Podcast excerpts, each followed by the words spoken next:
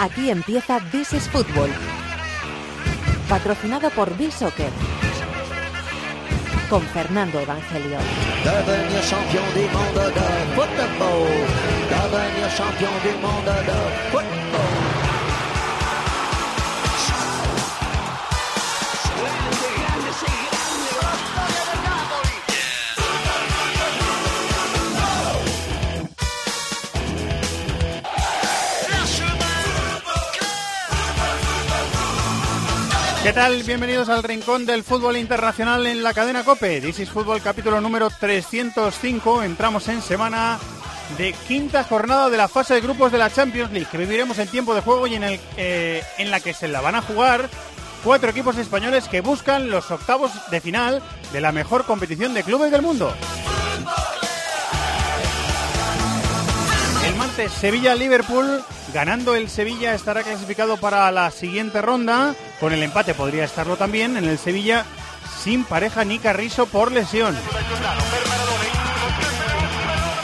Además, también en Chipre el martes apó el Real Madrid. El Madrid ganando estará en la siguiente ronda sin Ramos, Bale ni Keylor.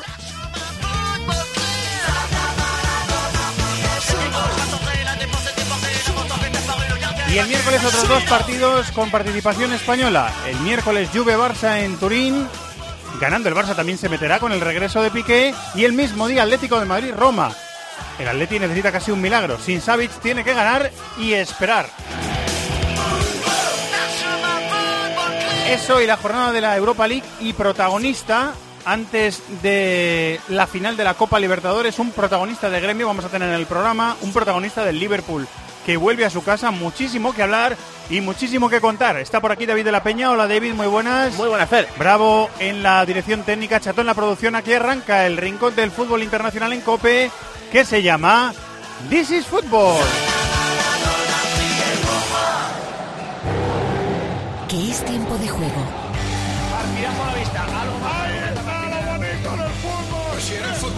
Seguro que te apasionan partidos. Son cambios que no afectan para nada lo que es el esqueleto del equipo y el estilo. Tiempo de juego es vibración, es sufrimiento, es diversión. Tiempo de juego es el mejor deporte con Paco González, Manolo Lama, Pepe Domingo Castaño y Maldini. La lista inteligente de This is Football. Con B-Soccer.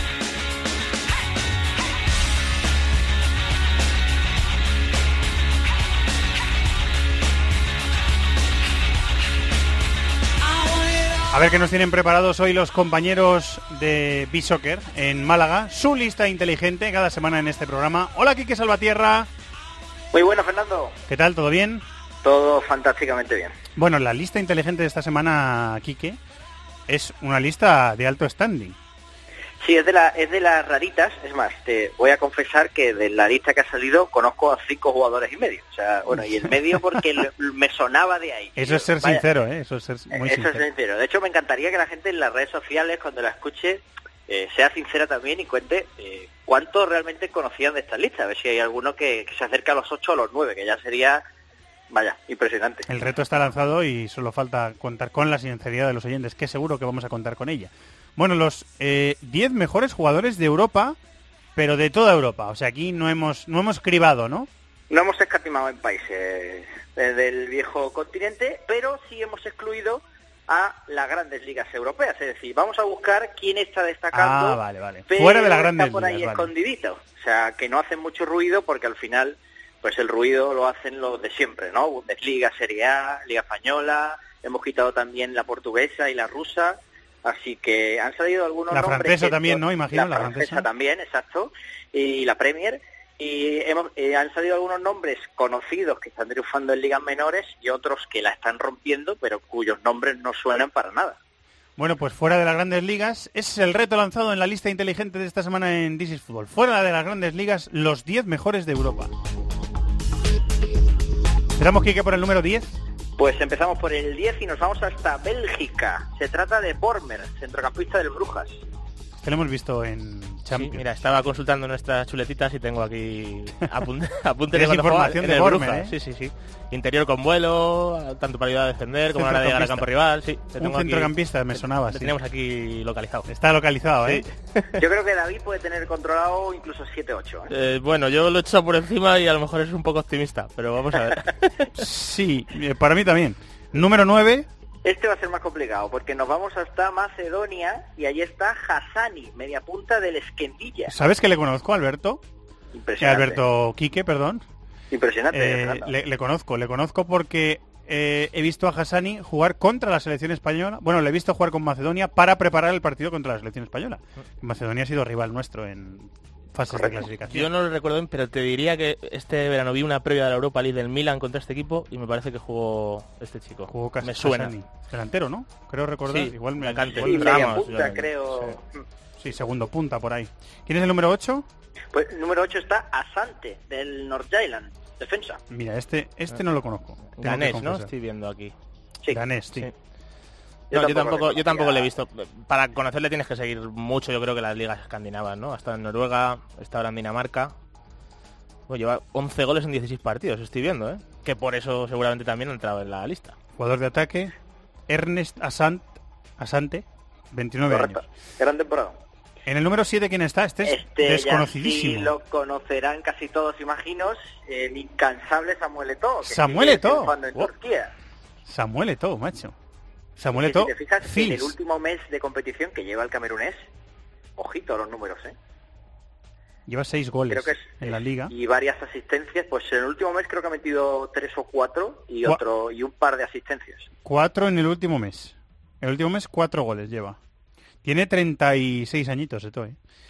Número 5, no, 6 de la lista. El 6 primero. Desconocidísimo para mí, Ulan Andersen, del Strongotset, media punta. Para ti, A mí tampoco me suena. Además, Para estoy, mí, estoy viendo que tampoco es internacional con Noruega. O sea que... y aquí Pues viene- muy buena pinta, ¿eh? Ha salido con muy buenos eh, ratings en nuestros, eh, nuestra maquinita, ¿eh? Hoy es para apuntar en la agenda, ¿eh? sí, vamos Yo, a yo le, buscar. yo le he guardado ya en favoritos. ¿eh? Strong's Gosset. Eh, Ulan Andersen, has dicho que es compuesto, Sí. ¿no? Sí. Pasa que aquí viene como Eric Ulan Andersen, ¿no? Eric, Ulan, Eric Andersen, viene, sí. Sí. Eric Ulan Andersen, sí señor. Muy bien, pues lo apuntamos. Banda derecha aquí dice que es 25 años. Eh, número 5. Este sí me sonaba un poco más, Marceliño, del Ludogorets. Sí, hombre, porque le hemos visto en Champions a Marceliño. Y con la selección búlgara, ¿no? También, yo creo. Y es verdad, sí, con la selección, sí, sí. Con la selección, con la selección búlgara. Me suena que media punta. Sí, correcto. Sí, jugador de ataque. 33 añitos tiene. Eh, en el Ludogorets, ¿eh? ¿El cuarto quién es? El cuarto también es conocido, se trata de Ziyech, jugador del Ajax, internacional marroquí, que le dijo no a Holanda y ahora va a estar en el Mundial. Si no recuerdo mal, sigue jugando en el Ajax de interior, porque Sí. él es más interior en el Ajax. Y yo en Marruecos le he visto en la banda derecha. Juega de extremo derecho. Sí, sí. Me recuerda muchísimo, en, a ver, eh, eh, salvando las distancias, a Di María. O sea, es un jugador que, Sí, que es juega- verdad. es muy parecido en, de en el- perfil. en la conducción. Buen último pase. recorrido, buena conducción también, buen último pase, que con la selección juega de extremo, pero eh, con el Ajax, como tú dices, juega como jugó Di María con Ancelotti en el Madrid, interior izquierdo, sí. y es un jugador que tiene sus similitudes. Buena, buena comparación, sí, sí, sí, recuerda que se, pare- sí que se parecen, sí. En el número 3, ¿quién tenemos? Pues el que más me ha sorprendido de la lista, Marat Pikmaev, delantero del Lokomotiv Tashkent de Uzbekistán. Yo le he visto con la selección, ¿eh? Sí, este es... Y ojo que ha metido 30 goles en 30 partidos allí, ¿eh? Eh, Pikmaev. este, este juega siempre con la selección, me suena mucho Sí, a mí también. habitual con la selección. Sí, lleva... Sí, bueno, 22 en 23 partidos estoy leyendo que lleva. De liga este año. De liga, sí. Mm. 22 en- de liga uzbeca, por Uzbeka, supuesto. sí. Eh, número 2, ¿quién es? Se trata de Son Maguire, delantero que terminó la temporada en el Cork irlandés, que acabó ganando la liga y que esta temporada está en el Preston, en la Championship. Eh, y le hemos visto con la selección irlandesa jugar la repesca, si no recuerdo mal, la jugó, sí, la jugó. No sé, no bueno, la repesca no, un partido anterior, perdón. No, eh, no es la repesca, sino un partido anterior. Jugó unos minutitos contra Moldavia, sí, Maguire. Es que al, el Maguire que me suena es el, del- inglés. el del Leicester, el, El inglés, que ha exacto. sido internacional con Exacto, Inglaterra, exacto. que está jugando por Hood. Los, los he confundido. ¿Y el número uno? ¿Quién es el mejor Eh, jugador eh, de Europa fuera de las grandes ligas? Indiscutible, y lo celebran los mexicanos, se trata de Irving Lozano, el delantero del PSV. ¿Cómo está este chico, Ah, eh? uno, uno de los nombres propios de la temporada, hombre, Holanda no es una de las grandes ligas, pero la temporada que está haciendo lo lógico es que le dé paso a una liga de mayor nivel. ¿eh? ¿Cómo está, eh? Sí, sí. No Extremo, descartaría Un jugador con muchísimo desparpajo, muy vertical, Mucho buen desborde. regate, sí, sí, bu- buen futbolista, ¿eh? Le hemos visto con la selección también, Sí, a sí. Lozano. Sí. Muy bien, pues eh, interesante lista, ¿eh? Para descubrir, que al, al- al final es lo interesante, ¿no, Quique? Y descubrir jugadores. Sí, vamos, vamos mezclando, está bien, ¿no? Un día destacamos entre los mayores, pero alguna vez había que hurgar un poquito entre las profundidades de, de Europa, que también hay mucho buen futbolista, aunque no llegue a, a disputar muchas veces los, los grandes torneos, ¿no?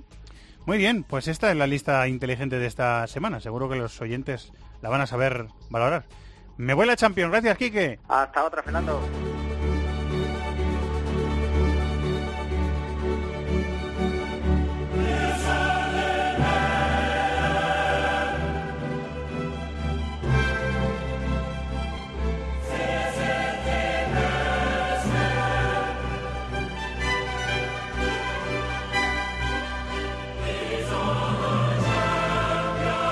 Quinta jornada de la Liga de Campeones, lo prometido es eh, deuda. Análisis de la jornada en el que los españoles, como decíamos en la apertura del programa, se están jugando su futuro en la competición.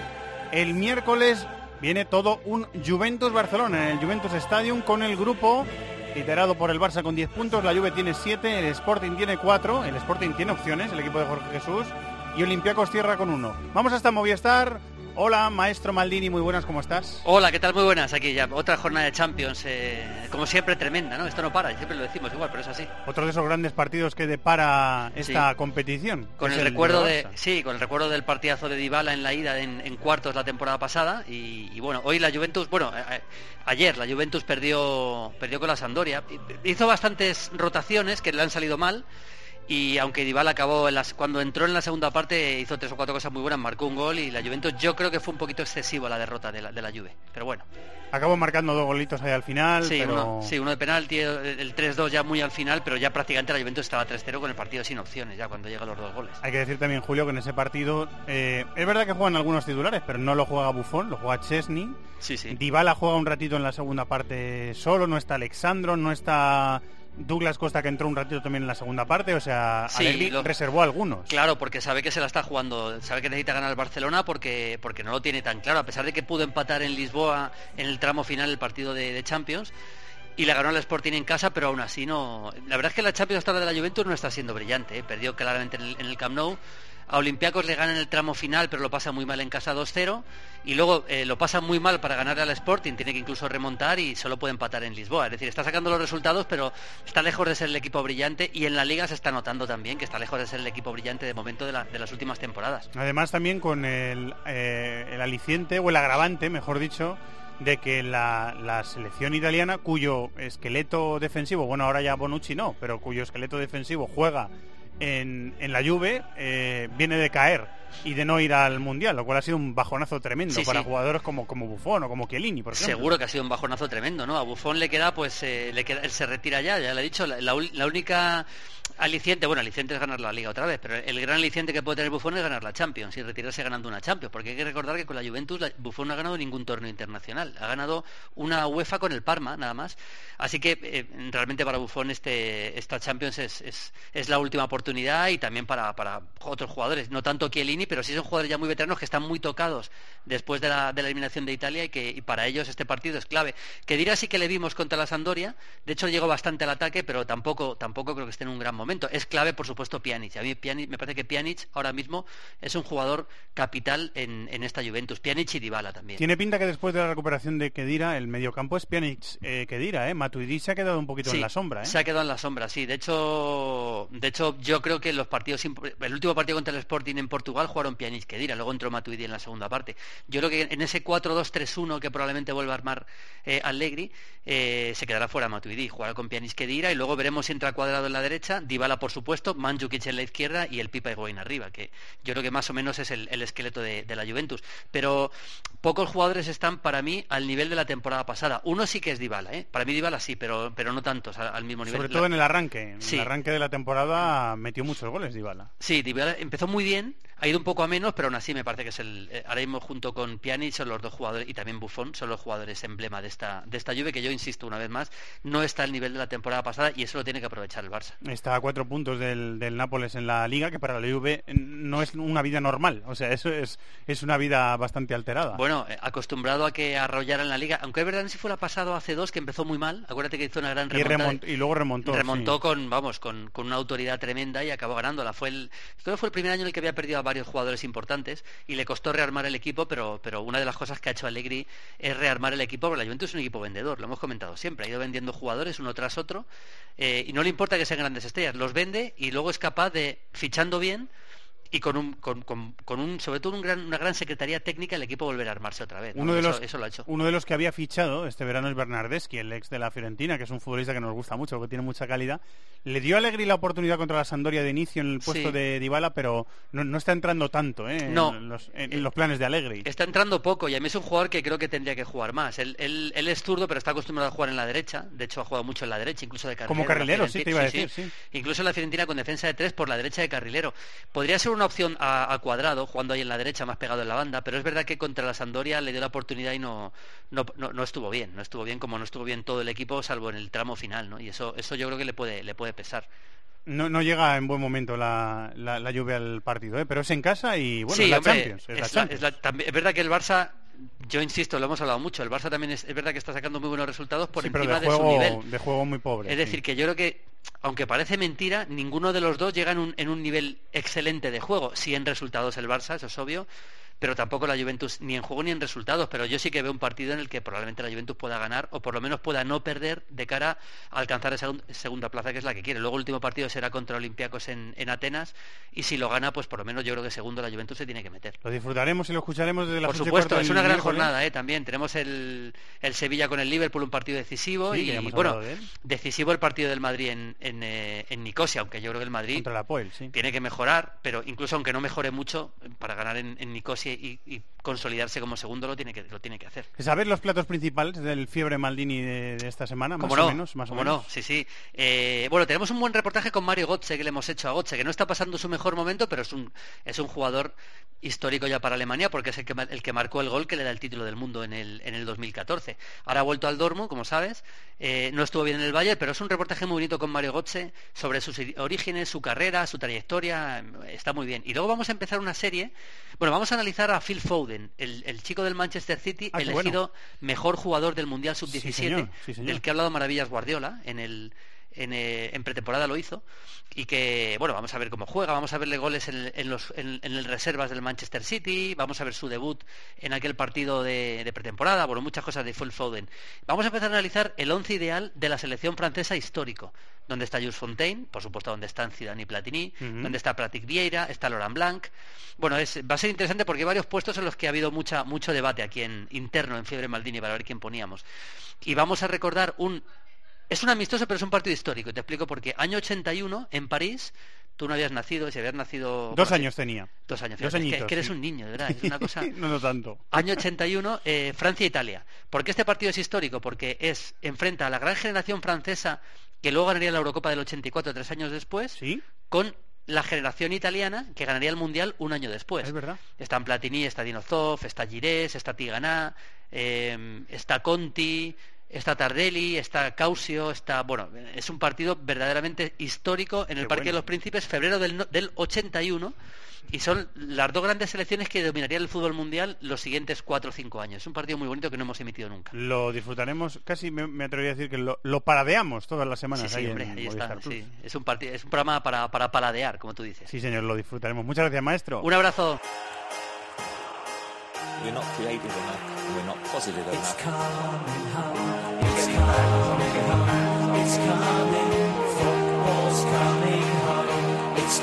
La jornada de la Premier empezó con un derby del norte de Londres, que el Arsenal le ganó 2-0 al Tottenham de forma convincente.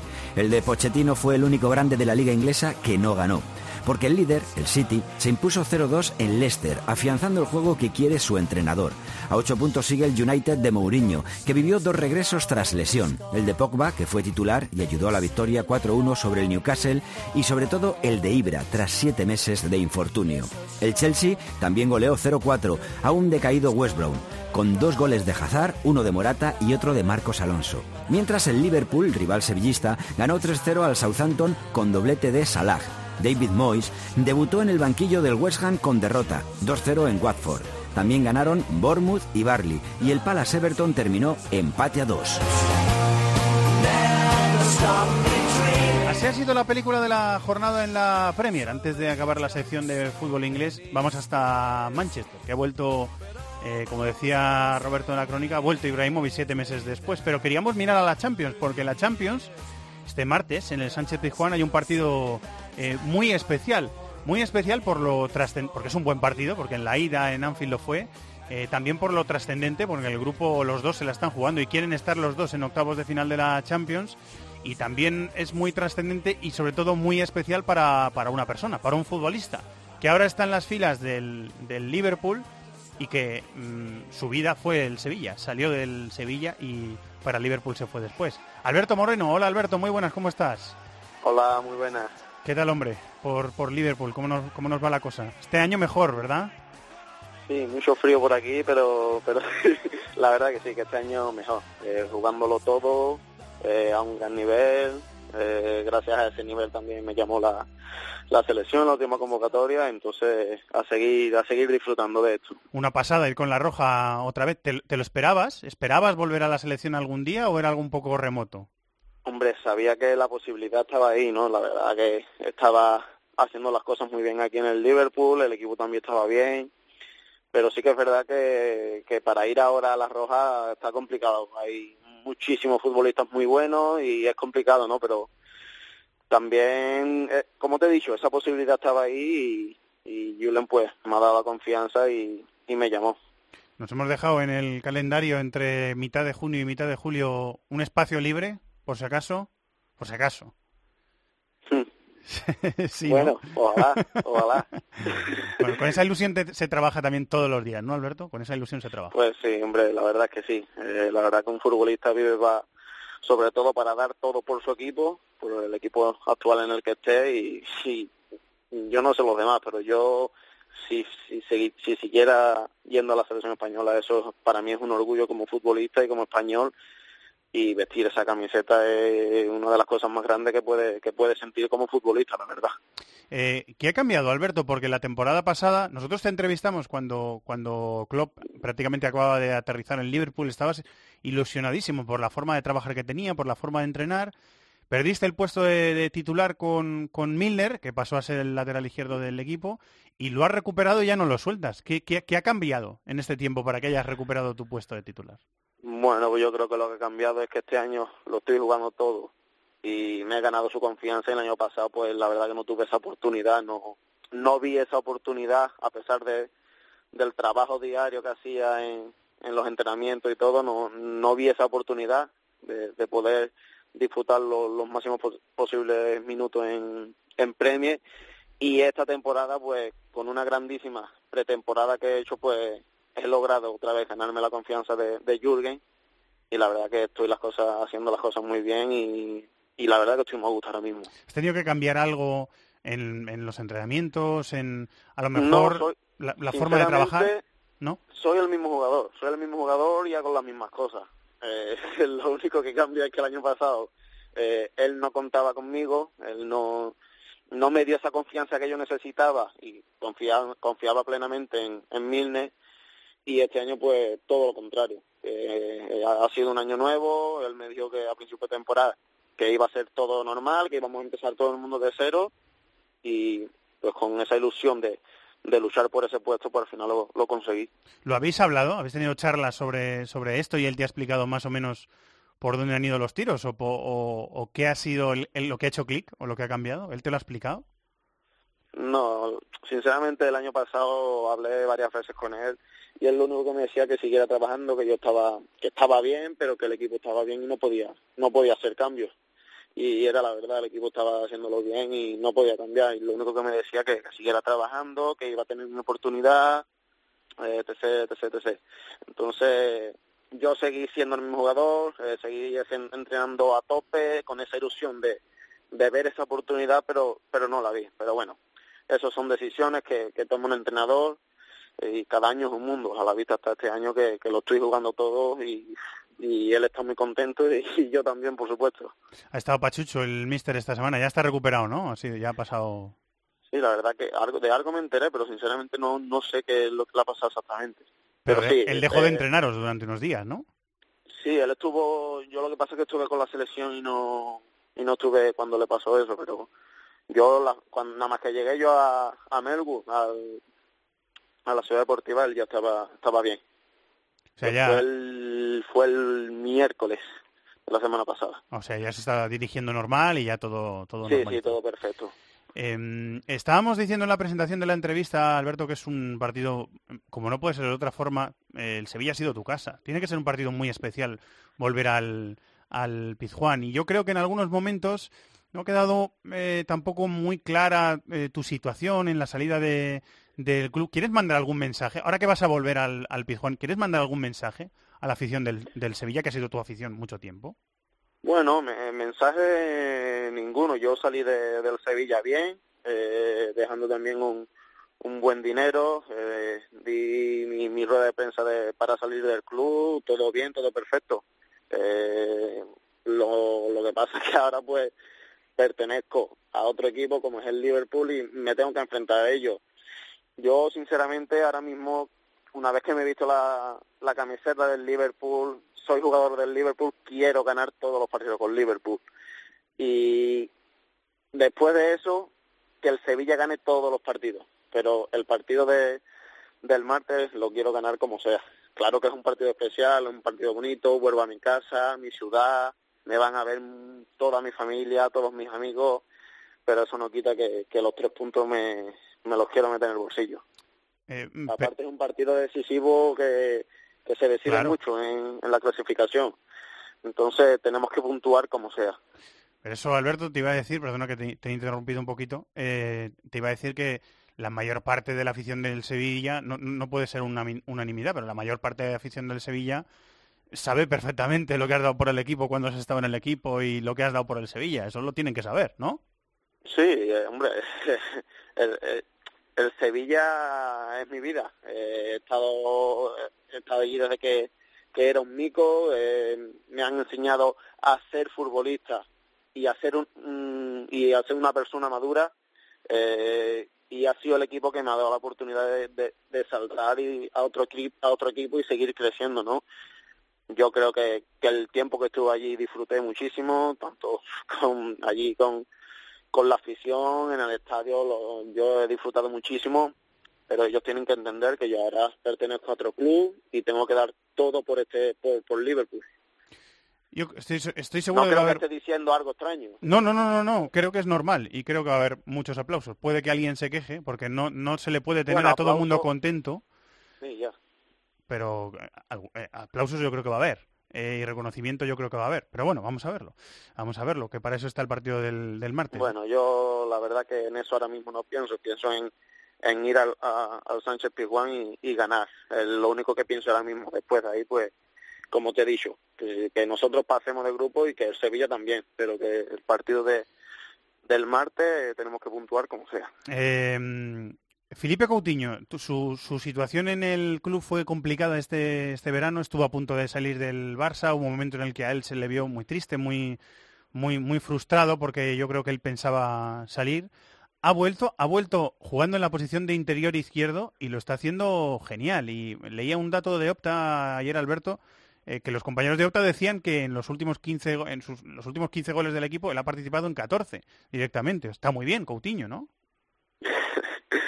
A mí es que me encanta, es una de mis debilidades en el fútbol, la verdad. No es porque sea, aparte de que es mi amigo, que somos muy, somos uñicanes, estamos todo el día juntos, estamos, si no estamos entrenando, estamos siempre o en su casa o en la mía, con los niños, siempre, siempre juntos. Pero como futbolista, el que diga que Coutinho es malo o no entiende de fútbol o no quiere verlo. A mí me encanta, personalmente es un jugador top, top, top mundial. Hace yo que lo, mm, lo disfruto día a día, entrenando, viéndolo. Es maravilloso, de verdad que es increíble y solo tengo buenas palabras de, él. Después como persona también es súper humilde, súper bueno, no sé, eh, solo tengo palabras buenas de él, pero como jugador ya te digo, top, top, top. ¿Se le ha pasado un poquito esa frustración que tenía por no fichar por el Barça o no? Hombre, él ya una vez que llegó a, a, a la ciudad deportiva, él estaba ya mentalizado que, que tenía que dar todo por Liverpool y, a la vista está, como tú has dicho, en los últimos 15 goles del Liverpool participa en 14, está en grandísimo nivel, incluso yo creo que mejor que el año pasado y que siga, que siga esa racha porque porque la verdad que es un gran futbolista y, y le queda mucho que aprender todavía. Fundamental para, para el equipo. Eh, ¿Teméis perderle? Eh, que, que, este sea el último año y que ha estado a punto de marcharse, pero que sea inevitable en, en el próximo verano? Hombre, yo creo que tanto el club como la afición, como todo el mundo, yo creo que el perder a Cutiño sería dejaría un hueco. Pero eso no quita que somos somos el Liverpool, somos un grandísimo club a nivel mundial, tenemos muy buenos jugadores y por, por la falta de uno no el Liverpool ya no puede decaer. Eh, vendrá otro y querrá, y lo hará igual de bien o y ya está. Eh, como te digo, pero al final eso lo decide tanto Liverpool como Barcelona, el tema de que, y el jugador, el mismo jugador, el peso que, se vaya o que no se vaya. Pero yo ya ahí no, no puedo entrar. Con su posición hubo eh, debate, porque yo confieso que a Coutinho lo veía jugando un poquito más adelante. Como interior me está, me está sorprendiendo eh, para bien en esa posición, esa posición que hubiera ocupado si se hubiera ido al, ido al Barça. Coutinho tendría nivel para, para... Esa pinta tiene, Alberto. Tendría nivel para rendir en esa posición en un club candidato, por ejemplo, a ganar la Champions. Pues sí. La verdad que a mí me gusta más jugando por como de interior. Me gusta más ahí porque también es un jugador que tiene una visión de juego increíble y, y a ese último pase o sea, para el gol es magnífico. Yo creo que en lo que lleva de temporada lleva, no sé, seis, siete, ocho asistencias, no sé. Es un jugador que tiene muchísima visión, tiene muchísima calidad y, como te digo, en los últimos en los últimos metros donde a muchos jugadores le cuesta decidir, pues él te pega un pase y deja a cualquier jugador solo y que te puede decir un partido, es un jugador que te puede decir un partido. Nos gusta mucho Felipe Coutinho y nos gusta mucho Sadio Mané, con el que compartes banda y que a mí es un jugador que desde que me lo descubrió el compañero Alberto Yogo Bueno hace unos años jugando con Senegal, tengo que confesar que es una de mis debilidades. Es, es buenísimo. Tú compartes banda con él, o sea que tú nos puedes hablar muy bien de él, Alberto. Comparto banda con él, también me he enfrentado a él y os puedo decir que, que es muy jodido. Es muy jodido enfrentarse a un jugador así, un jugador rápido, un jugador con mucha habilidad yo creo que este año con con Mané y Sala yo creo que las defensas tendrán que empezar. Ofu, madre mía, vaya partidito no queda.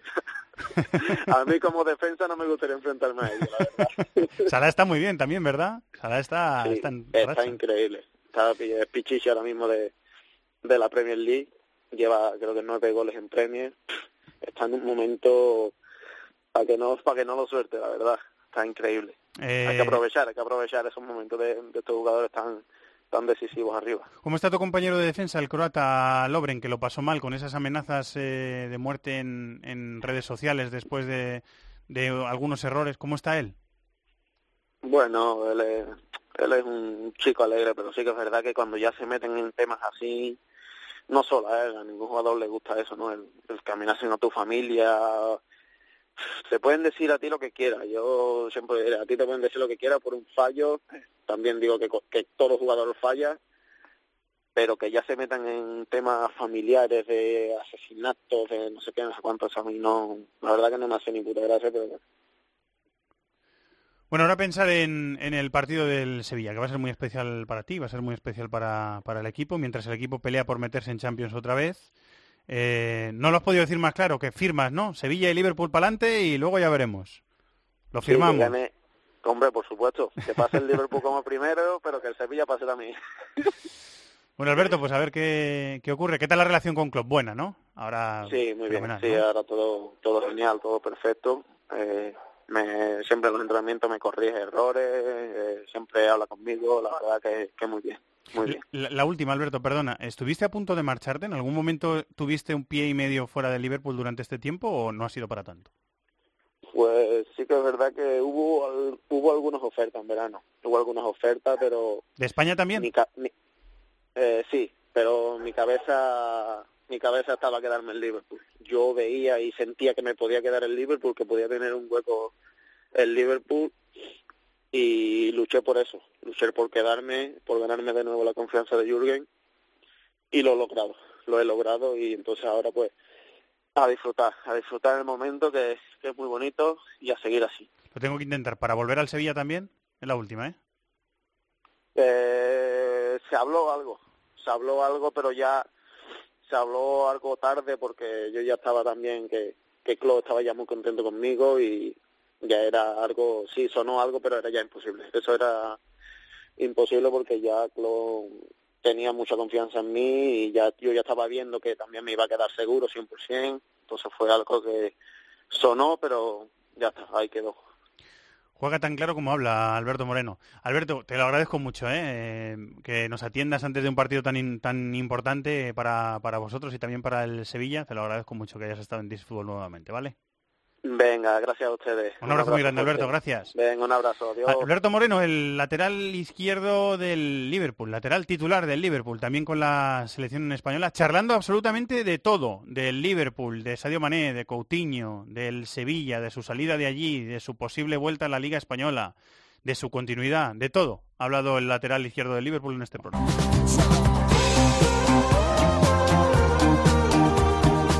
Inglaterra, Italia, Alemania, competiciones europeas, Sudamérica, África, Asia, Oceanía. Todo el fútbol del mundo cabe en cope.es. Pues eso, que Zlatan Ibrahimovic es el nombre propio de este fin de semana en la Premier, porque llevaba siete meses sin jugar.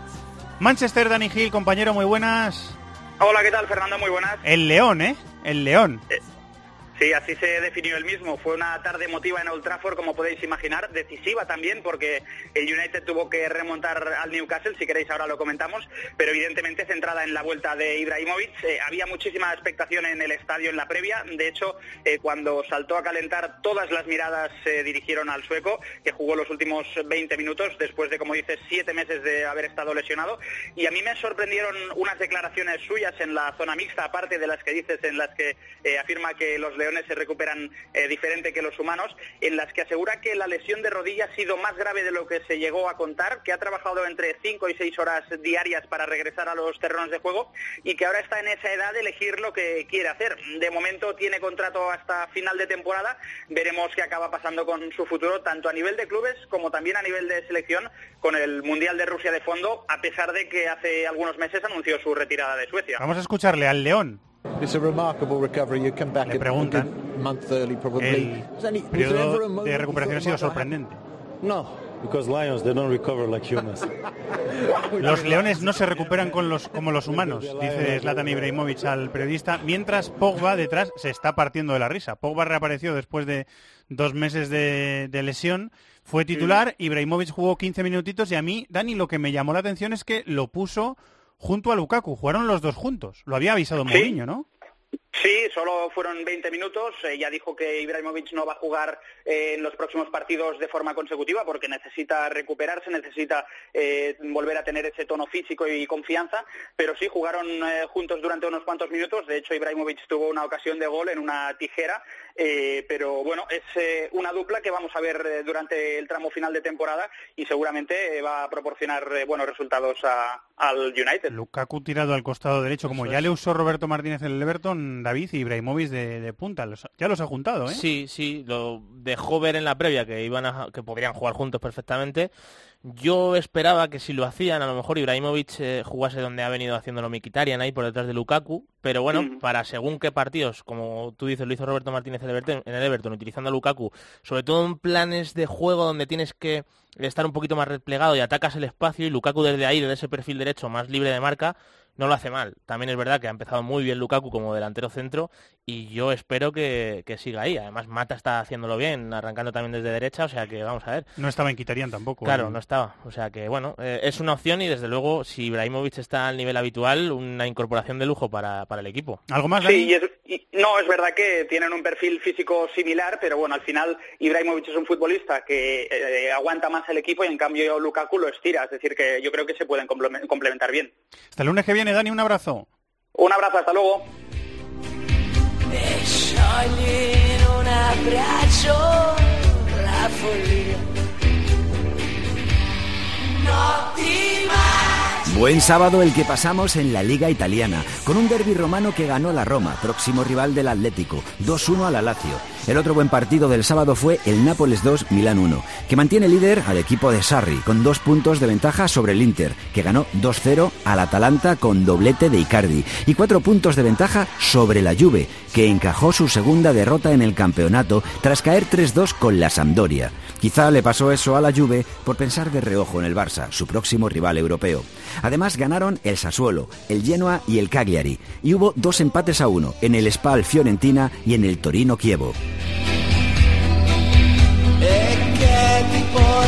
sempre.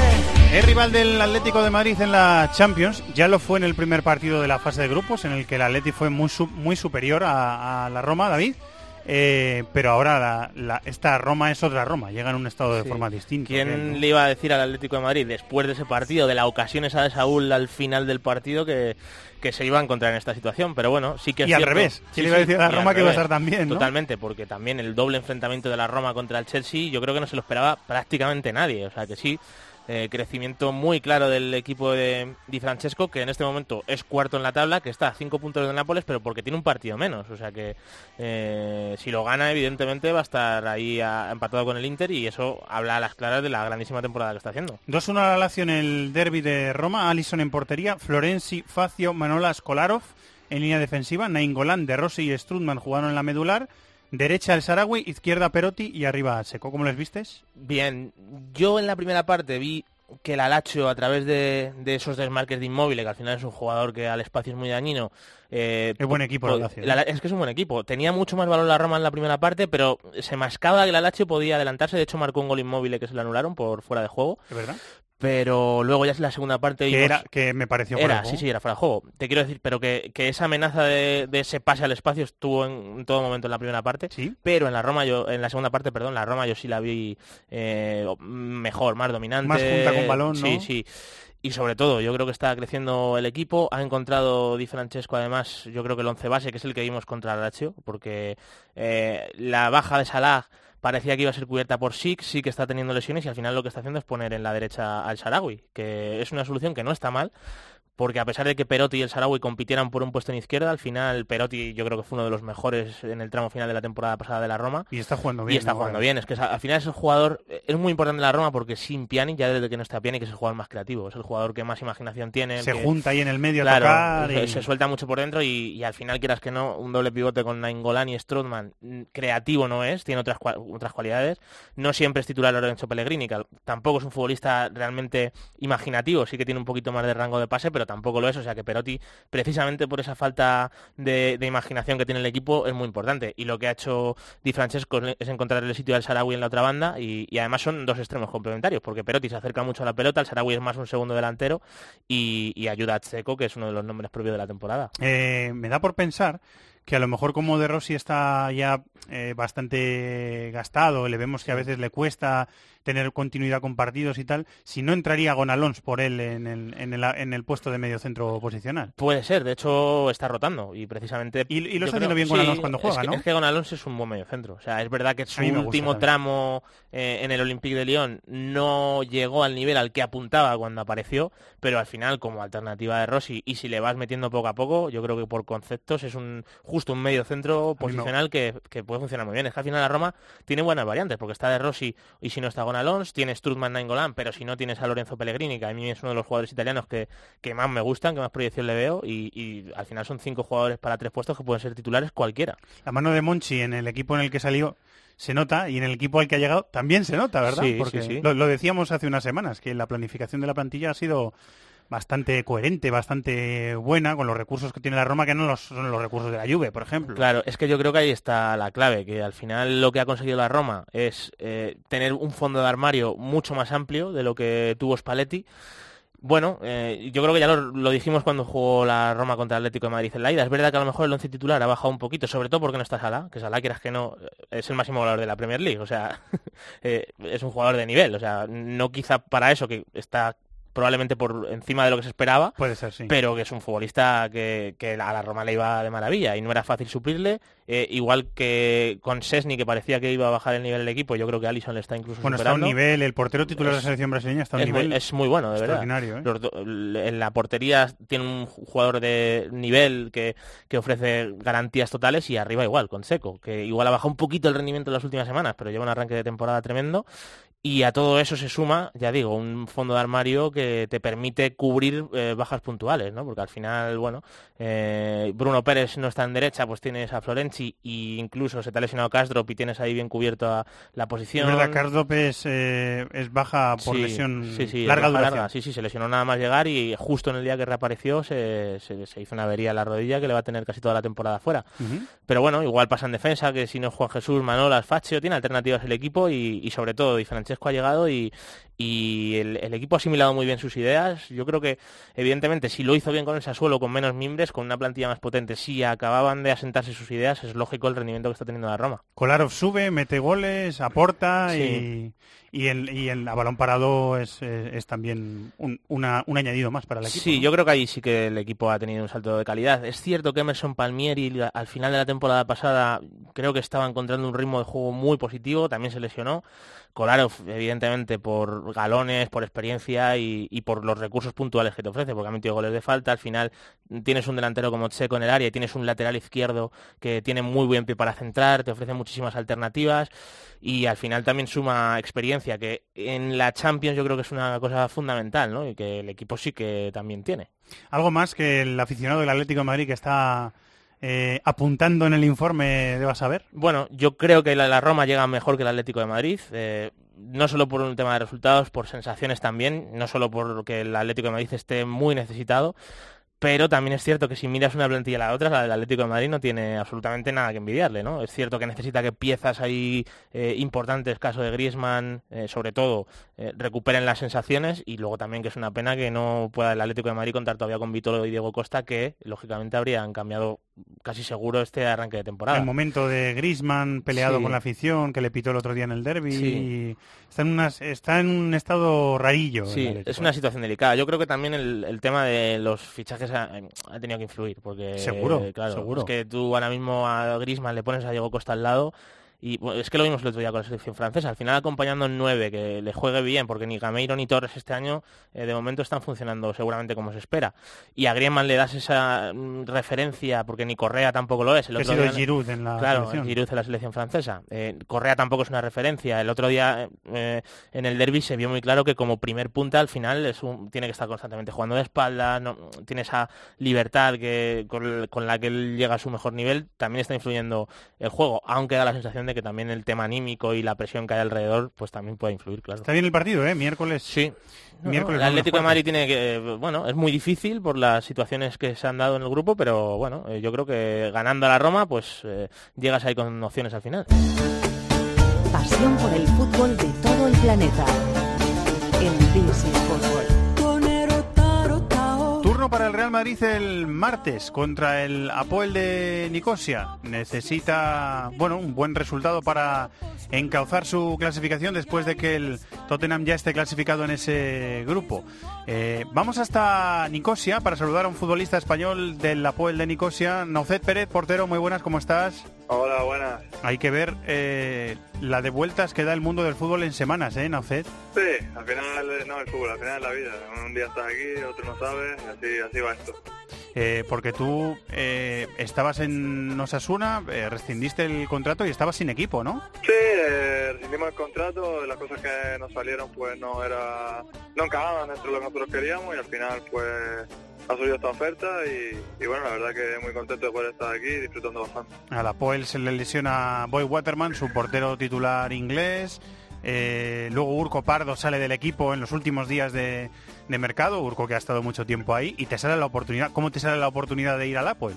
Bueno, pues me despierto un jueves por la mañana con 100 llamadas de, de distinta gente que había la opción y, y bueno, el jueves, el jueves a la mañana arreglamos casi todo y el viernes ya estaba viajando por acá. Pues la verdad que es muy fácil y, y desde que escucho la palabra Poel, Champion, pues, pues poco tienes que pensar y, y más en la situación en la que estábamos. Tardaste mucho tiempo en decir que sí, ¿no? Sí, tardé como 30 segundos en decir que sí. Bueno, 30 segundos ya es bastante, ¿eh? ya es bastante. Eh, Lo que, lo, el- lo que le pregunté a la mujer, fueron 30 segundos preguntando a la mujer y ya perfecto. bueno, bueno, entonces son 30 segundos bien invertidos, ¿eh? Están bien invertidos.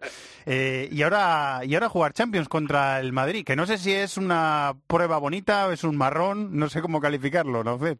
Dentro del fútbol yo no, no consigo ningún marrón, así que yo creo que es una oportunidad muy bonita de, de poder jugar ante uno de los mejores equipos del mundo y, y ¿por qué no? Intentar conseguir algo positivo que a nosotros nos podría valer para, para llegar a la última jornada con opciones de ir a hueso.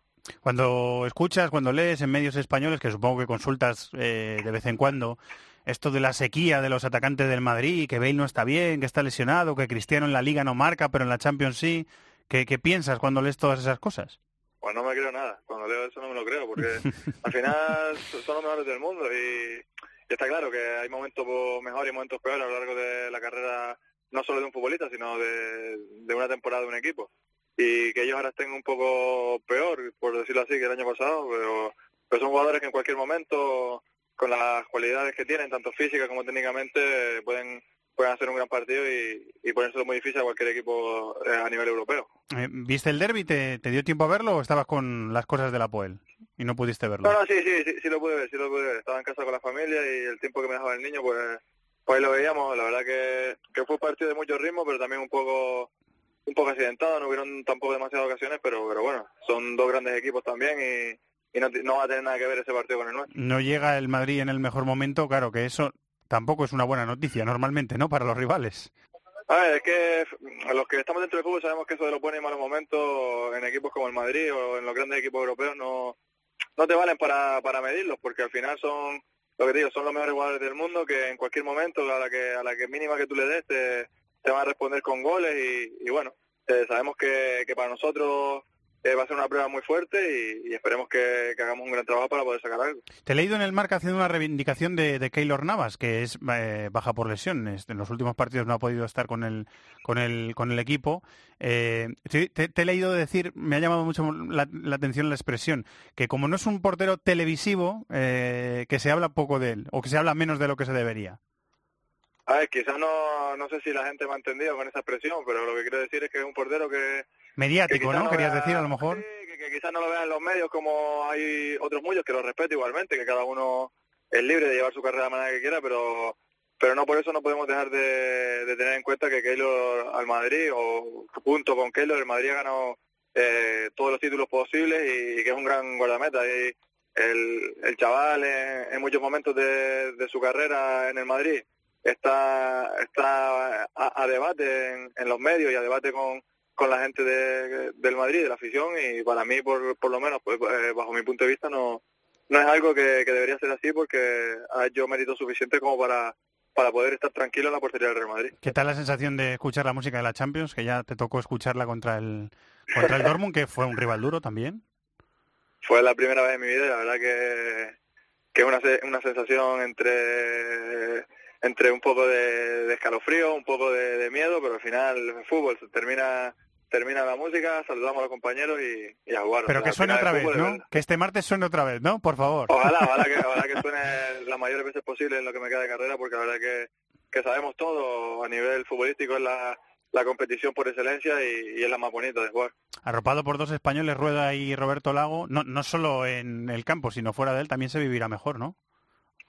Sí, sí, lo- es verdad que cada uno estamos aquí con nuestra familia, mi familia ahora está aquí, va y viene mi familia, la de ellos está fija y, y quizás no podemos compartir tanto tiempo como, como quisiésemos, pero bueno, también pasamos muchas horas juntos dentro del vestuario y, y me han ayudado mucho en todo lo que en todo lo que es mi adaptación aquí, tanto ellos como también el equipo. La verdad que es un equipo que, que es bastante abierto a la hora de, de tratar a los de fuera y, y bueno, la verdad que muy bien, la verdad que, que se vive bastante bien, eh, el, el cuerpo técnico nos ayuda también bastante a que nuestra vida aquí sea, sea lo mejor posible y, y la verdad que por ahora muy bien. Bueno, pues es una experiencia muy chula para cualquiera, para nosotros los periodistas, para los aficionados y por supuesto para el primero, para el profesional.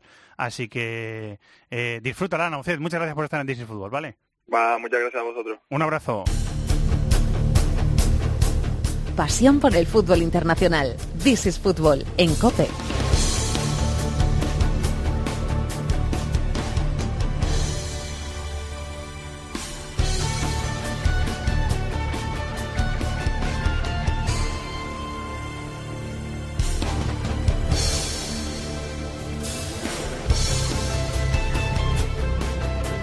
Analizados los partidos de los equipos españoles, a la espera y en capilla, como se suele de- decir Alberto Rubio, un finalista de la Copa Libertadores y también Tony Padilla. Enseguida vamos con ellos. Hay que repasar el resto de la jornada de Champions en nuestro cibercafé. Sigue David de la Peña por aquí. También está por ahí Carlos Mateos. Hola Charlie, muy buenas. Hola, ¿qué tal? Muy buenas, ¿cómo estáis? El martes a las 6 de la tarde, bueno, puntualizo, eh, es, un paréntesis, ¿eh? En, en la jornada de, en la doble jornada de Champions de esta semana, martes y miércoles, va a haber una situación parecida a la que vamos a tener en la Champions a partir de la temporada que viene. Cambian los horarios, pero el formato va a ser igual, es decir, dos partidos adelantados de horario el martes y el resto de grueso de la jornada eh, seis partidos a la misma hora, 9 menos cuarto, y el miércoles igual, dos partidos adelantados y el resto de la jornada eh, seis partidos eh, después. El año que viene va a ser con horarios distintos, va a ser 7 Siete y nueve, ¿no? y 9 y 5 me Ah, y parece. Me parece, ¿eh? no estoy como la seguro. Europa League, Como la Europa League. Eh, y en esta ocasión son 6 y 9 menos cuarto. Pero que este formato se va a usar la temporada que viene en la Champions. Lo Y nosotros lo agradecemos. Y nos- sí, hombre. nosotros en concreto, sí, habrá gente que no tanto, porque igual le pilla justo al salir de trabajar. El oyente también, porque tendrán más horas de. Normalmente tendrán más horas de tiempo de juego. Sí. Y, y los aficionados al fútbol podremos ver más partidos. Claro, Pero que Entonces, vaya al campo le hace una gracia que seguro que se está riendo mucho. Claro. Que no tenga campo a las 5 de la tarde y tenga que trabajar. ese- a ese no, no puedes ir. No puedes ir. Habrá Claro. gente que no pueda ir al Eso, fútbol. Por eso, te por eso digo que nosotros en concreto sí, pero que claro, Hay que nunca el llueve a gusto de todo. Hay que pensar en eso todo el es mundo. una realidad. Efectivamente. Martes a las 6 de la tarde, en el grupo del Sevilla, Spartak de Moscú, Maribor. De este partido eh, depende que el Sevilla sepa lo que tiene que hacer para clasificarse, porque si no hay una victoria del Spartak en este partido, al Sevilla podría valerle el empate. Así que estaremos pendientes también Sí. de este partido, David. Bueno, eh, es verdad que el Sparta eh, eh, fue inferior al Sevilla en el Sánchez Pizjuán, lo que pasa que, bueno, después de... Queda el 5 de ganar- 5-1 fue. Sí, fue 5-1. Eh, eso evidentemente le ha puesto a los rusos en una buena situación, que yo creo, Charlie, que son superiores al Maribor. Sí, hombre, yo creo que sí, además teniendo en cuenta la necesidad, ¿no? O sea, al final el, el tiene que ganar y esperar, eh, viene de, jugar además un partido importante contra contra el Krasnodar en la zona alta de la tabla y ganó ganó con solidez, ganó 4-1 al- a un rival que está con ellos también peleando, bueno, pues por entrar en puestos europeos el año que viene y a partir de ahí, pues bueno, yo creo que es muy favorito y más teniendo la necesidad, debería ganar el Spartak y luego esperar lo que suceda en ese partido entre Sevilla y el Liverpool. Eh, en el grupo del eh, Madrid hay un Dortmund-Tottenham, que está bastante bien, pero claro, si nos dicen hace dos meses eh, lo que va a ser este partido, pues pensamos, se van a estar jugando los dos la clasificación, seguro. Hombre, el Dortmund tiene opciones, pero el Tottenham ya está clasificado. Eh, es una situación distinta a la que yo creo que esperábamos, ¿no? Sí, bueno, y ¿Te el? Dortmund, sobre todo porque llega en un momento de forma, bueno, lamentable. fatal, está fatal. Eh, El, el último partido que ha ganado de los últimos siete es al Magdeburg, en, en Copa. Una victoria de, Sí. de los últimos ocho partidos. Eso es, parece que lleva. y, y en, a un rival fuerte no, no gana desde el 30 de septiembre, que le ganó el Augsburgo fuera de casa. O sea, fuerte entre comillas, pero bueno, por lo menos es un equipo de primera, ¿no? Y encima tienen la movidilla de Aubameyang, que se quedó fuera del equipo este fin de semana porque le sancionó el club. Sí, sí, además el club, lo, eh, curiosamente en un tuit, eh, le preguntaba a un aficionado que dónde estaba le- y le citó al aficionado y confirmó que era por una decisión disciplinaria. O sea que, bueno, desde luego, evidentemente, si eso encima te pasa con tu máxima estrella, pues es que las cosas no funcionan. Hay que decir que el Tottenham dejó bastantes dudas en el derby contra el Arsenal. Eh, Sí, estuvo sorprendentemente sorpre- mal, ¿no? Sí, porque además yo vi el arranque del partido y dice, y me esperaba algo mucho más igualado porque además pensé, mira, el Tottenham ya va a jugar fuera de casa contra el Arsenal y, y se nota que le tiene las cosas claras, que va, pero el Arsenal al final lo cierto es que fue bastante superior y vamos a ver si eso no afecta para, para el partido contra el Dortmund, que es importante porque en el caso de que el Tottenham pierda, pues el Madrid tiene sus opciones para ser primero. Miguel Gutiérrez tiene una información siempre muy buena en torno al Borussia Dortmund, por algo también es hincha de ese equipo. Y lo que él cuenta es que eh, Aubameyang llegó tarde a un entrenamiento y además eh, rodó un spot publicitario en las oficinas del club sin permiso del club y que por eso el Dortmund le ha, le ha- le ha Ujú. sancionado y le ha dejado fuera de- del partido este fin de semana que el Dortmund perdió, volvió a perder otra vez. Eh, Charlie. Sí, bueno, no pinta bien la cosa para, para el Borussia Dortmund, que bueno, pues tuvo esos tropiezos contra, contra el Napoli, que al final son los que los que han lastrado. Eh, el equipo no está en buen momento, lo de Aubameyang, pues bueno, eh, empieza a ser ya casi tradición, ¿no? Que el año pasado, si no recuerdo mal, también tuvo otro problema parecido por un viaje a Milán, también tu- estuvo sancionado, creo recordar, en un partido de, Liga de Campeones. Llueve un poco sobremojado con él, es verdad que cuando la situación del equipo no ayuda y tú eres la gran estrella, eh, eso tampoco te anima a ti, aunque es verdad que tú tendrías que ser que tirar el carro, eso es lo que tendría que pasar con Aubameyang, y a partir de ahí, pues bueno, eh, yo creo que es un partido para cambiar la dinámica, eh, ganarle al Tottenham supondría bueno pues aire y también confianza y vamos a ver si lo si lo consiguen porque el Tottenham al final eh, tiene casi hecha la, bueno tiene hecha la clasificación y lo que tiene que asegurar es el primer puesto también se juega cosas Estoy viendo que, que Aubameyang ha entrenado con normalidad con el equipo, o sea que en teoría volverá después de, de su castigo. Estoy leyendo lesionados Pisek, Rode y Durm en el eh, Borussia y lesionados Alderweireld y Wanyama, sigue lesionado Wanyama en el Sí, que Tottenham. está recuperando gente. El Tottenham ya jugó Dembélé, importante para Pochettino. ¿Algo más eh, os queda de este partido? Vamos Nada más, ¿no? Pasamos ¿no? al siguiente. Sí. Grupo F, martes, 9 menos cuarto, Nápoles, Shakhtar y Manchester City, Feyenoord. El Manchester City ya está clasificado, ¿eh? Para octavos de final. Así Sí. que lo que queráis decir, espera, que estoy buscando la... Mientras hago tiempo, que estoy buscando la clasificación de este grupo, que es el grupo... si quieres Manchester City 12 Shakhtar 9 Nápoles 3 y Feyenoord 0 Perfecto.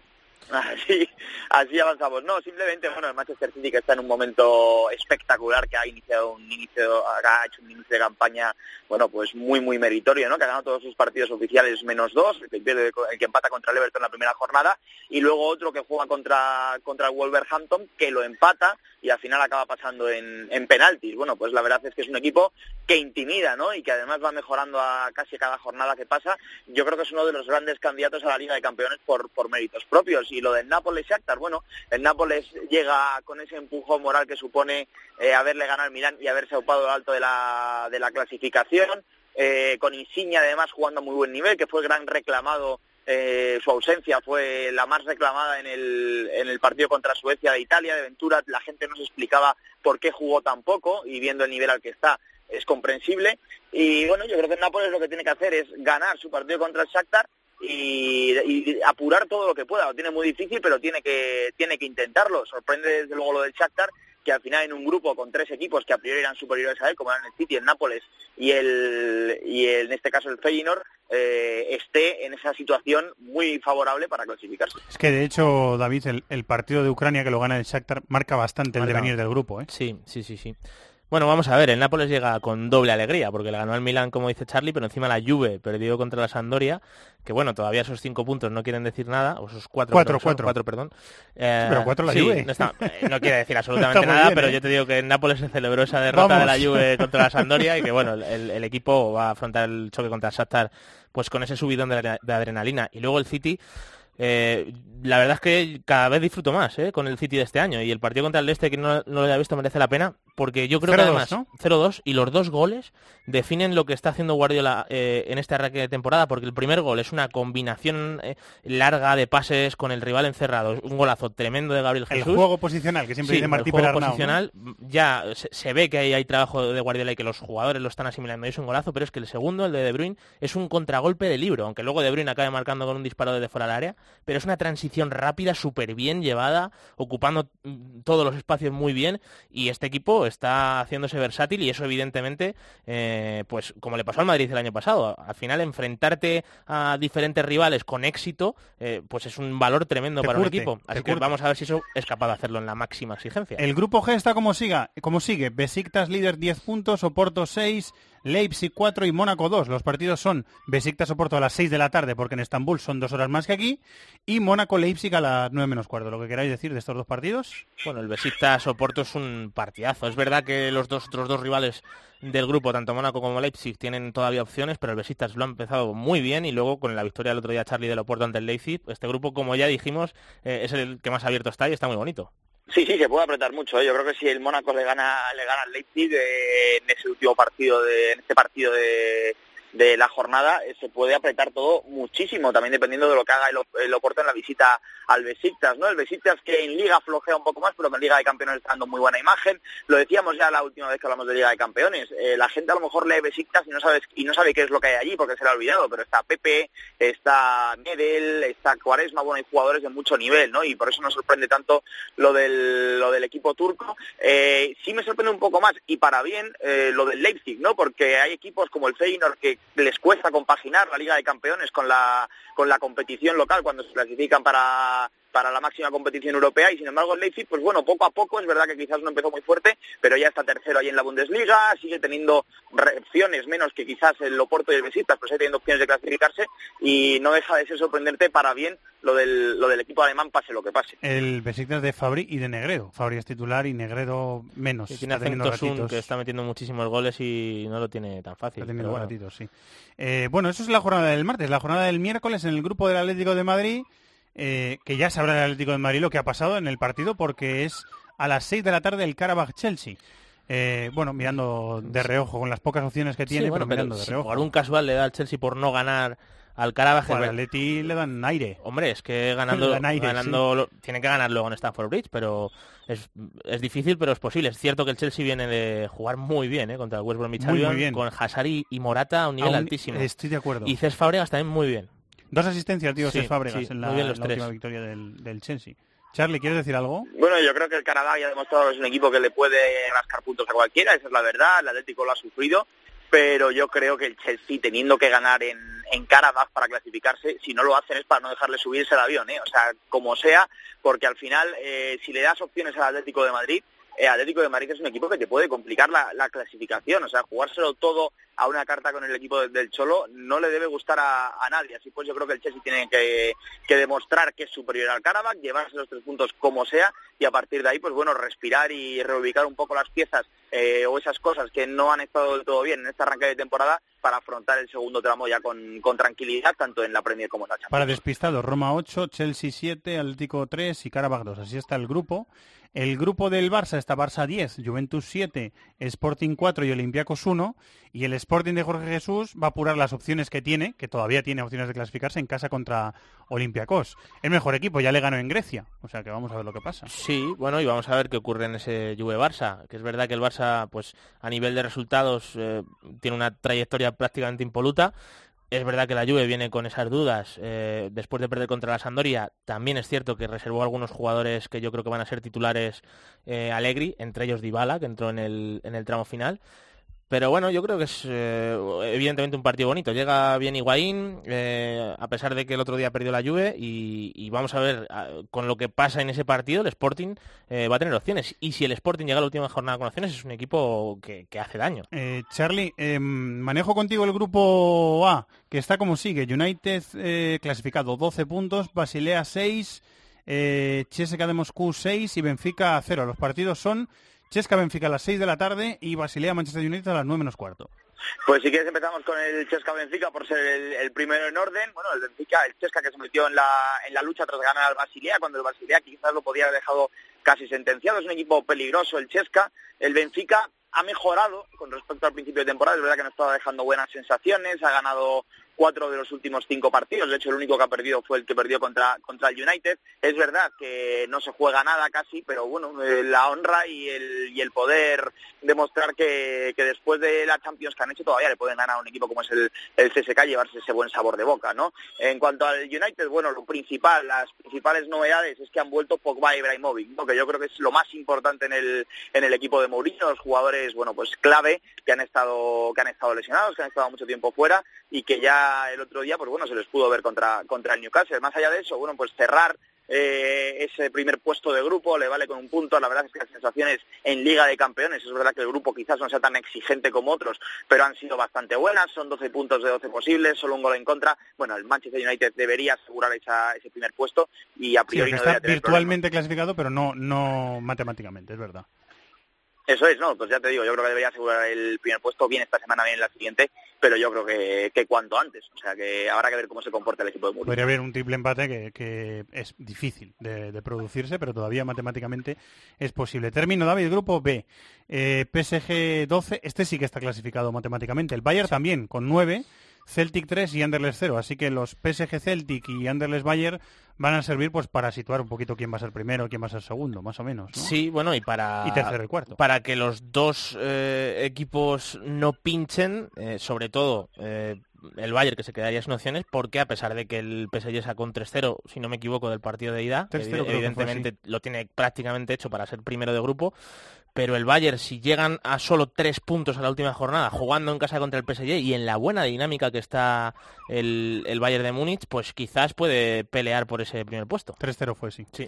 Eh, bueno, pues lo veremos. Eh, martes y miércoles el tiempo de juego desde las 8 y cuarto y viviremos otra jornada apasionante de Champions, la quinta, antes de la última, que es la primera semana de diciembre y del posterior sorteo de, de octavos de final. Muchísimas gracias, Charlie. Gracias a vosotros, un abrazo. Vamos a Alemania, venga. Unsere in diese Welt Angst, Lady Gagas und.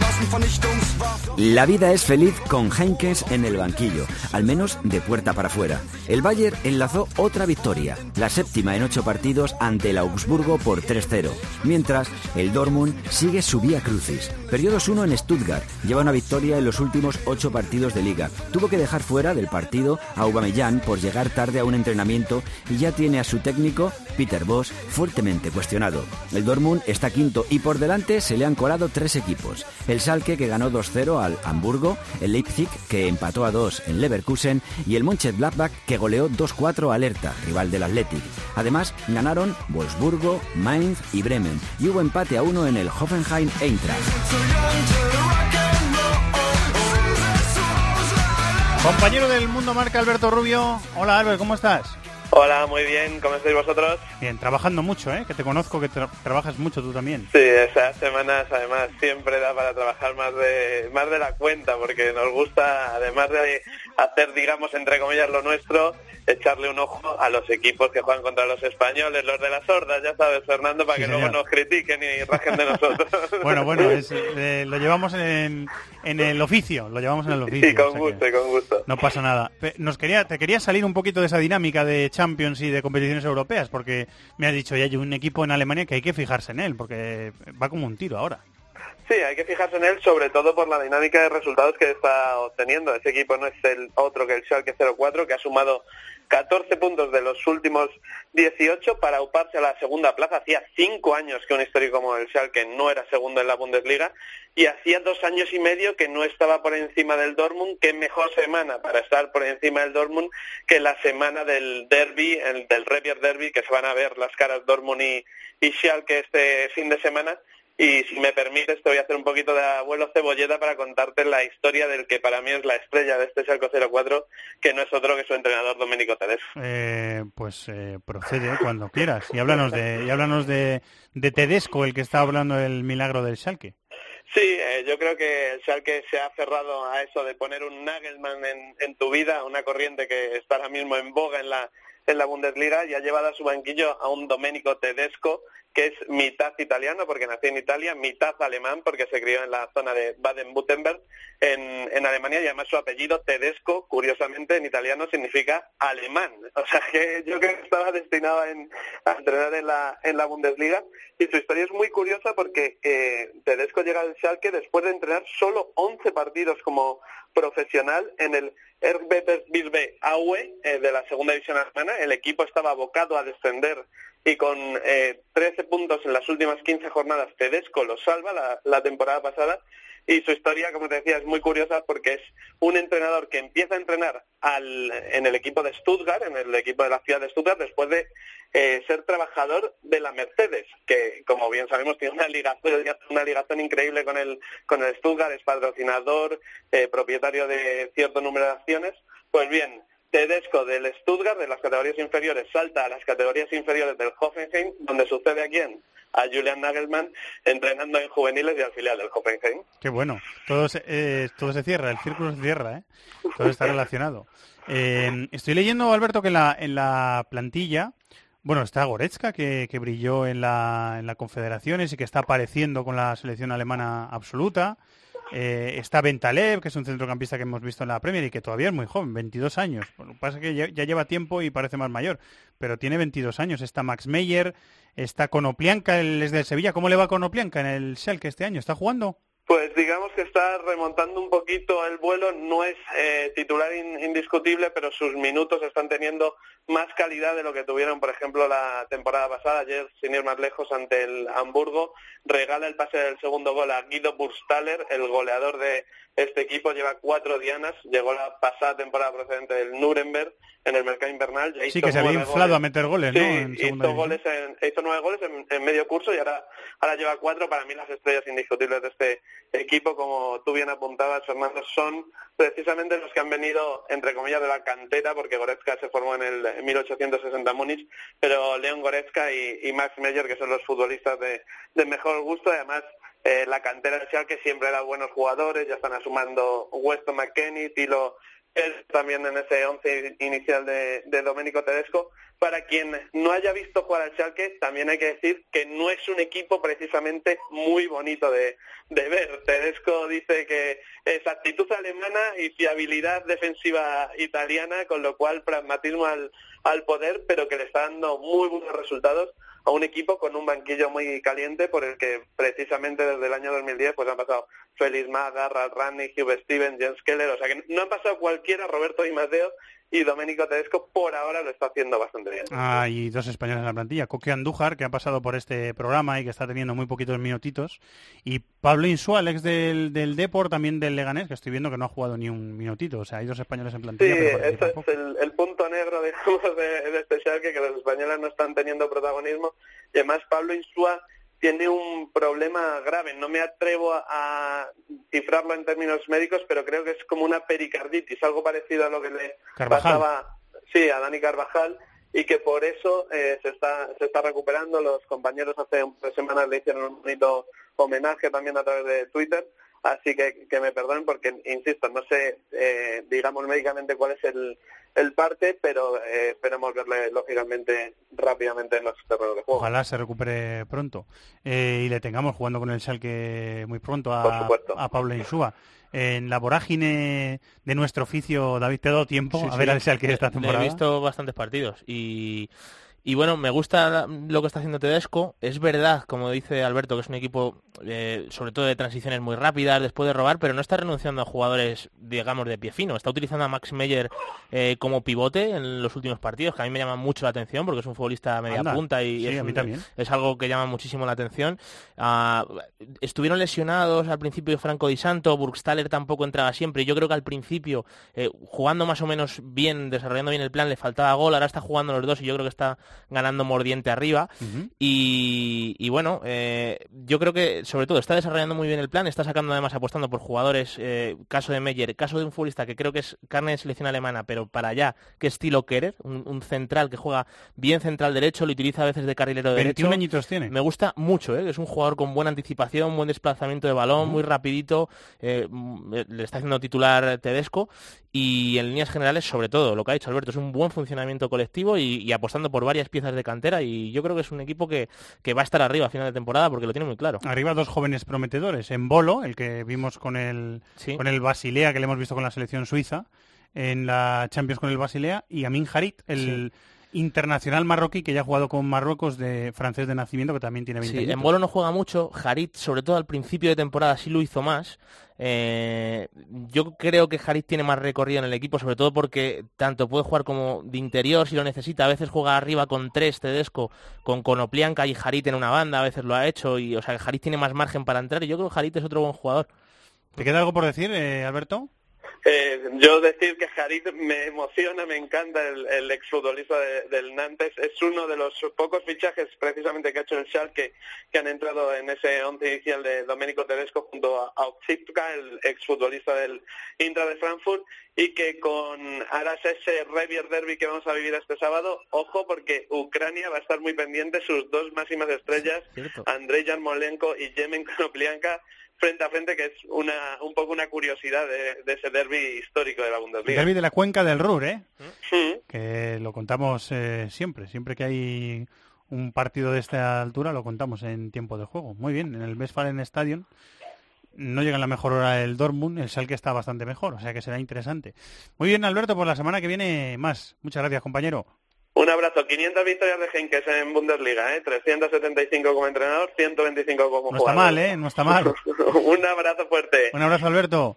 Esta semana empieza, enseguida, ¿eh? recuperamos el pulso a Europa, a la Europa League la jornada con los tres españoles, pero es que tenemos que visitar Sudamérica, porque esta semana empieza la final de la Copa Libertadores.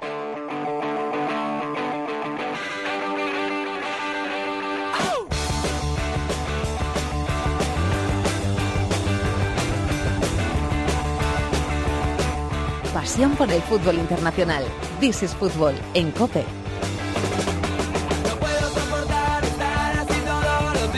Sonido de fútbol venido de América en This is Fútbol. Le mandamos un abrazo a Ariel Judas, que está el hombre con un resfriado tremendo y recuperándose allí en Nueva York, que calor no debe hacer, digo yo, sospecho.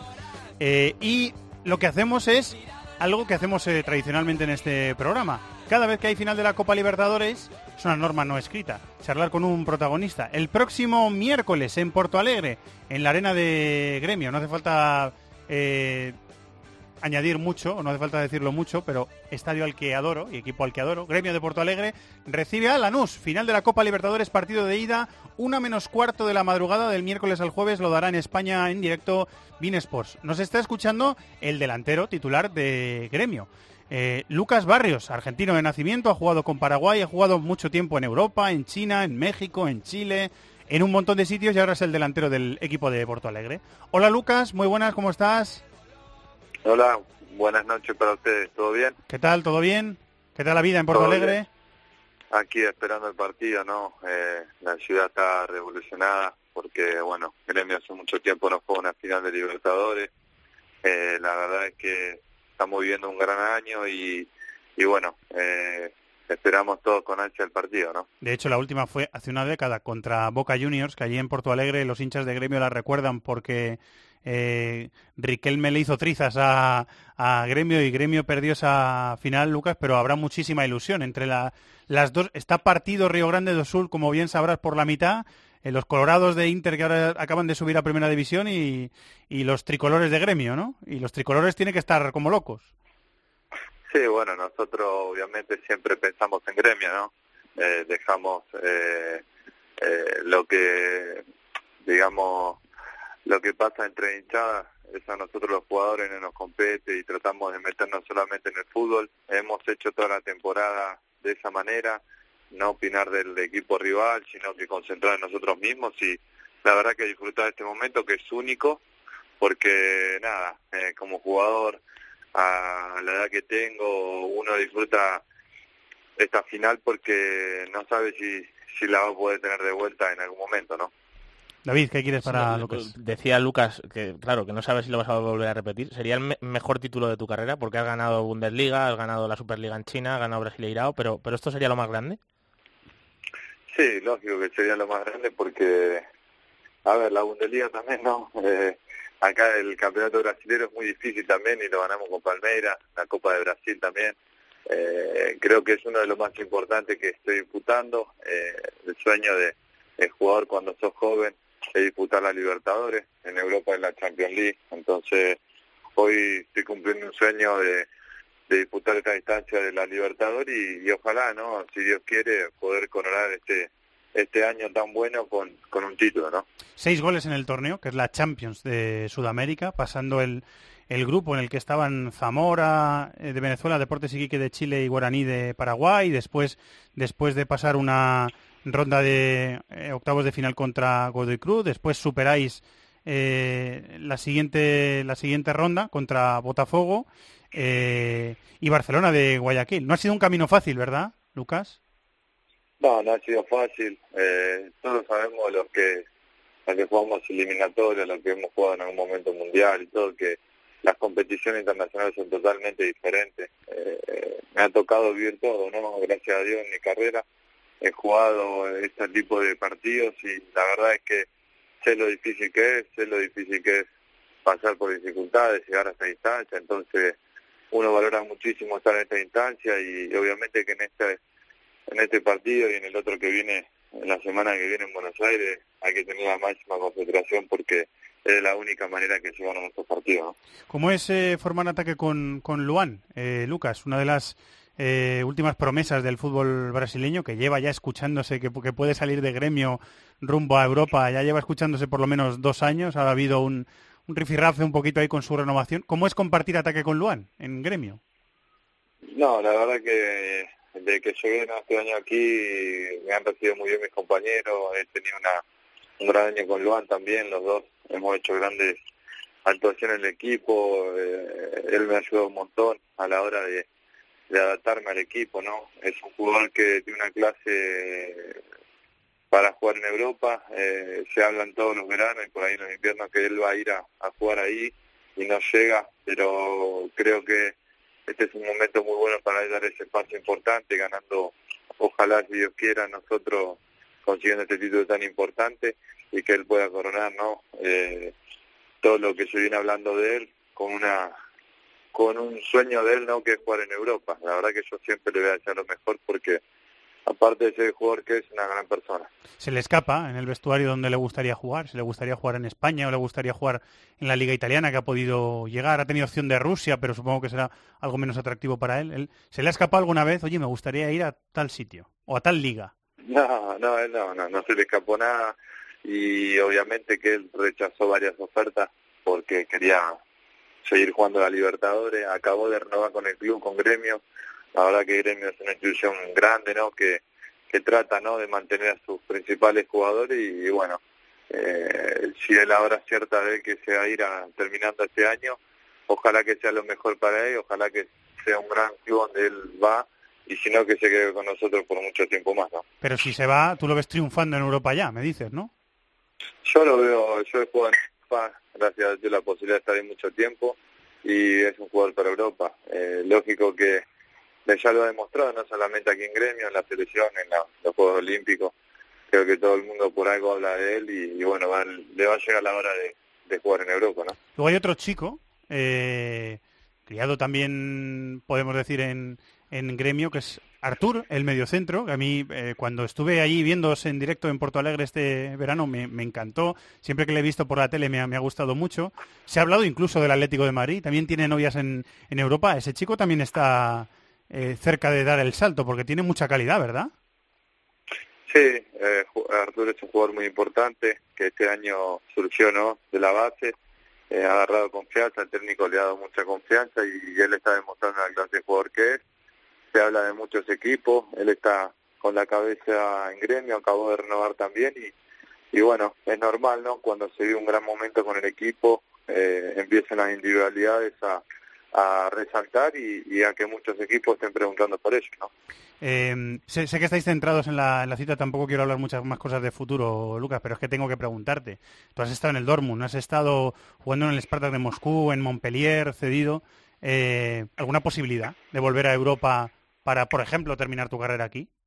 No, a ver, eh, yo sé que, que, gracias a Dios estoy muy bien físicamente, todavía eh, me considero que estoy jugando a un gran nivel y la verdad que no pienso todavía retirarme, sí eh, sé que he tenido posibilidad de volver a Europa, eh, he decidido por, por seguir en Brasil porque quería tener una gran temporada acá en Brasil, eh, ahora se me termina el contrato en diciembre y bueno, veré cuál es mi situación a partir de diciembre, ahora solamente pienso en esta en esta Libertadores y ojalá que se pueda coronar el, el año con un título, ¿no? ¿Pero te podríamos ver en la Liga Española jugando?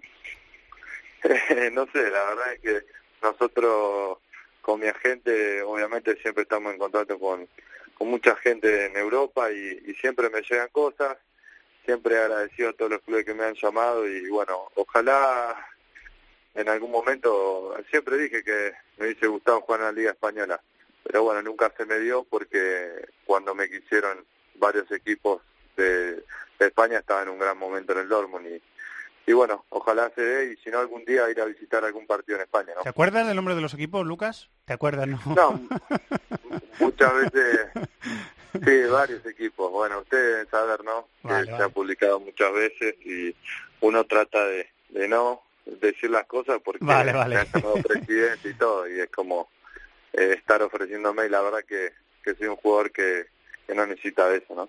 No, no, no, no- te meto en más líos, no te preocupes. En Sudamérica se os, se os vincula a Gremio, se le, se, le identifica como un equipo que juega muy bien, que quiere elaborar, que quiere tener la posesión del balón. Eh, os ponen esa etiqueta ahí, ¿eh? Gremio juega bien, dicen. Sí, creo que Gremio tiene grandes jugadores. Eh, hay chicos que están surgiendo que están muy bien. Bueno, fue un jugador muy importante como Pedro Rocha que se fue al Esparta, pero tenemos un gran plantel que tiene una ideología de jugar, de tratar de, de que llegamos a esta instancia jugando al fútbol, de tratar de jugar por abajo, ¿no? De, siempre tener una posición importante y, bueno, esperemos tratar de repetirlo en estas dos finales que tenemos, ¿no?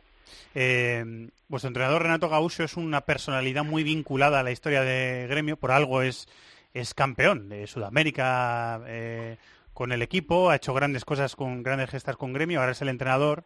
Eh, pero yo te digo, Lucas, os aviso eh, de que si ganáis eh, la Libertadores y vais al Mundial de Clubes, que os preparéis para que antes de un partido contra o de un posible partido contra el Real Madrid salgan las declaraciones de Renato Gaúcho diciendo que él fue mejor jugador que Cristi- que Cristiano Ronaldo. ¿eh? Prepararos porque eso va a salir, ¿eh, Lucas? Va a salir, te lo aseguro.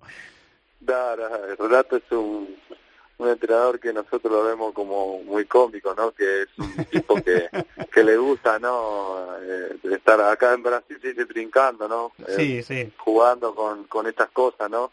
De que él fue el mejor, todo. La verdad que fue un técnico que como jugador tuvo mucho éxito. Ahora lo está teniendo como entrenador. Él fue campeón de la Libertadores, campeón del mundo con Gremio. Entonces, eh, él ha sido un gran jugador y ahora le está demostrando esa experiencia a nosotros, nos está dando esa tranquilidad para tratar de en esta instancia estar lo más tranquilo posible, ¿no? David, ¿qué Sí, quieres quería, para Lucas? quería preguntarte, Lucas, por la dificultad que supone llegar al fútbol chino, precisamente por lo que le está pasando a Tevez, que, que al final está siendo muy criticado y, y no sé, tú que has estado ahí dentro, pues mm, que tenía la curiosidad de, de cómo se vive aquello, o sea, es, es como un mundo aparte, es muy complicado. No, el fútbol chino no es fácil de ir a jugar ahí. Eh, cuando me preguntaron, me preguntaron, no, Lucas, fuiste, jugaste poco, yo habré jugado veintipico partidos, hice 13 goles, y no es fácil, no es fácil fútbol chile- eh, chino, y nosotros estábamos en el mejor momento con el Guangzhou, habíamos ganado dos ligas y habíamos llegado muy lejos en la Copa de Asia. Eh, la verdad es que no es fácil fútbol chino. Eh, yo fui uno de los principales jugadores que, que fue a la Liga China, cuando fue a Meca también y Drogba. Fuimos los primeros y, no era fácil, todo el mundo piensa que es ir a China y, hacer eh, las cosas como lo hiciste en otros clubes, ¿no? Tenés un periodo de adaptación, tenés que conocer a tu compañero, el fútbol. Eh, la verdad es que, que lo importante ahora es que el fútbol chino está creciendo mucho, está yendo gente de Europa, de Sudamérica también y, y le están haciendo muy bien y, y yo creo que por eso también muchos jugadores están yendo ahí, aparte por lo que se habla de, de todo lo que es una un, un tema económico, ¿no? Eh, la última, Lucas, que dejamos que te prepares para el, para el partido. Eh, ¿qué, qué mensaje le mandas al aficionado del fútbol español o al afi- aficionado del fútbol en general en España eh, que se quiera quedar este este miércoles a, a ver la ida de la final y el partido siguiente de Buenos Aires? Porque hay que ver la, la Copa Libertadores, que tiene muchos alicientes esta competición, ¿eh? Sí, yo creo que el aficionado español tiene que, que nada que, tratar de, de ver estos partidos, pues son la verdad que son muy muy muy trabados, son equipos que que por ahí no se juega con el- como en Europa, ¿no? Eh, de diferente manera, en Sudamérica se juega, ¿no? Y ellos lo saben, por eso muchas veces eh, les gusta el jugador sudamericano, ¿no? Porque en esta instancia se juegan todo por el todo. Eh, en Europa se valoriza eso también, así como nos valorizan acá en Brasil. Y, y la verdad es que, que va a ser un gran espectáculo, no solamente este partido, sino que el otro también. Eh, Lucas, buena final y muchas gracias por charlar de fútbol con nosotros en 10 Fútbol. ¿eh? Un abrazo. Un abrazo grande a ustedes. Lucas Barrios, delantero de, de Gremio de Porto Alegre, que va a afrontar la final de la Copa Libertadores. Repito, partido de ida en Porto Alegre este miércoles, madrugada del miércoles al jueves, una menos cuarto en directo en Bein Sports. Merece la pena eh, Gremio Lanús, porque una final de Libertadores es un pedazo de partido para ver. Y la semana siguiente la, la vuelta. Bueno, hemos tenido en América eh, una voz eh, declaración, llamamos nosotros voz, destacada este fin de semana. Es un entrenador español.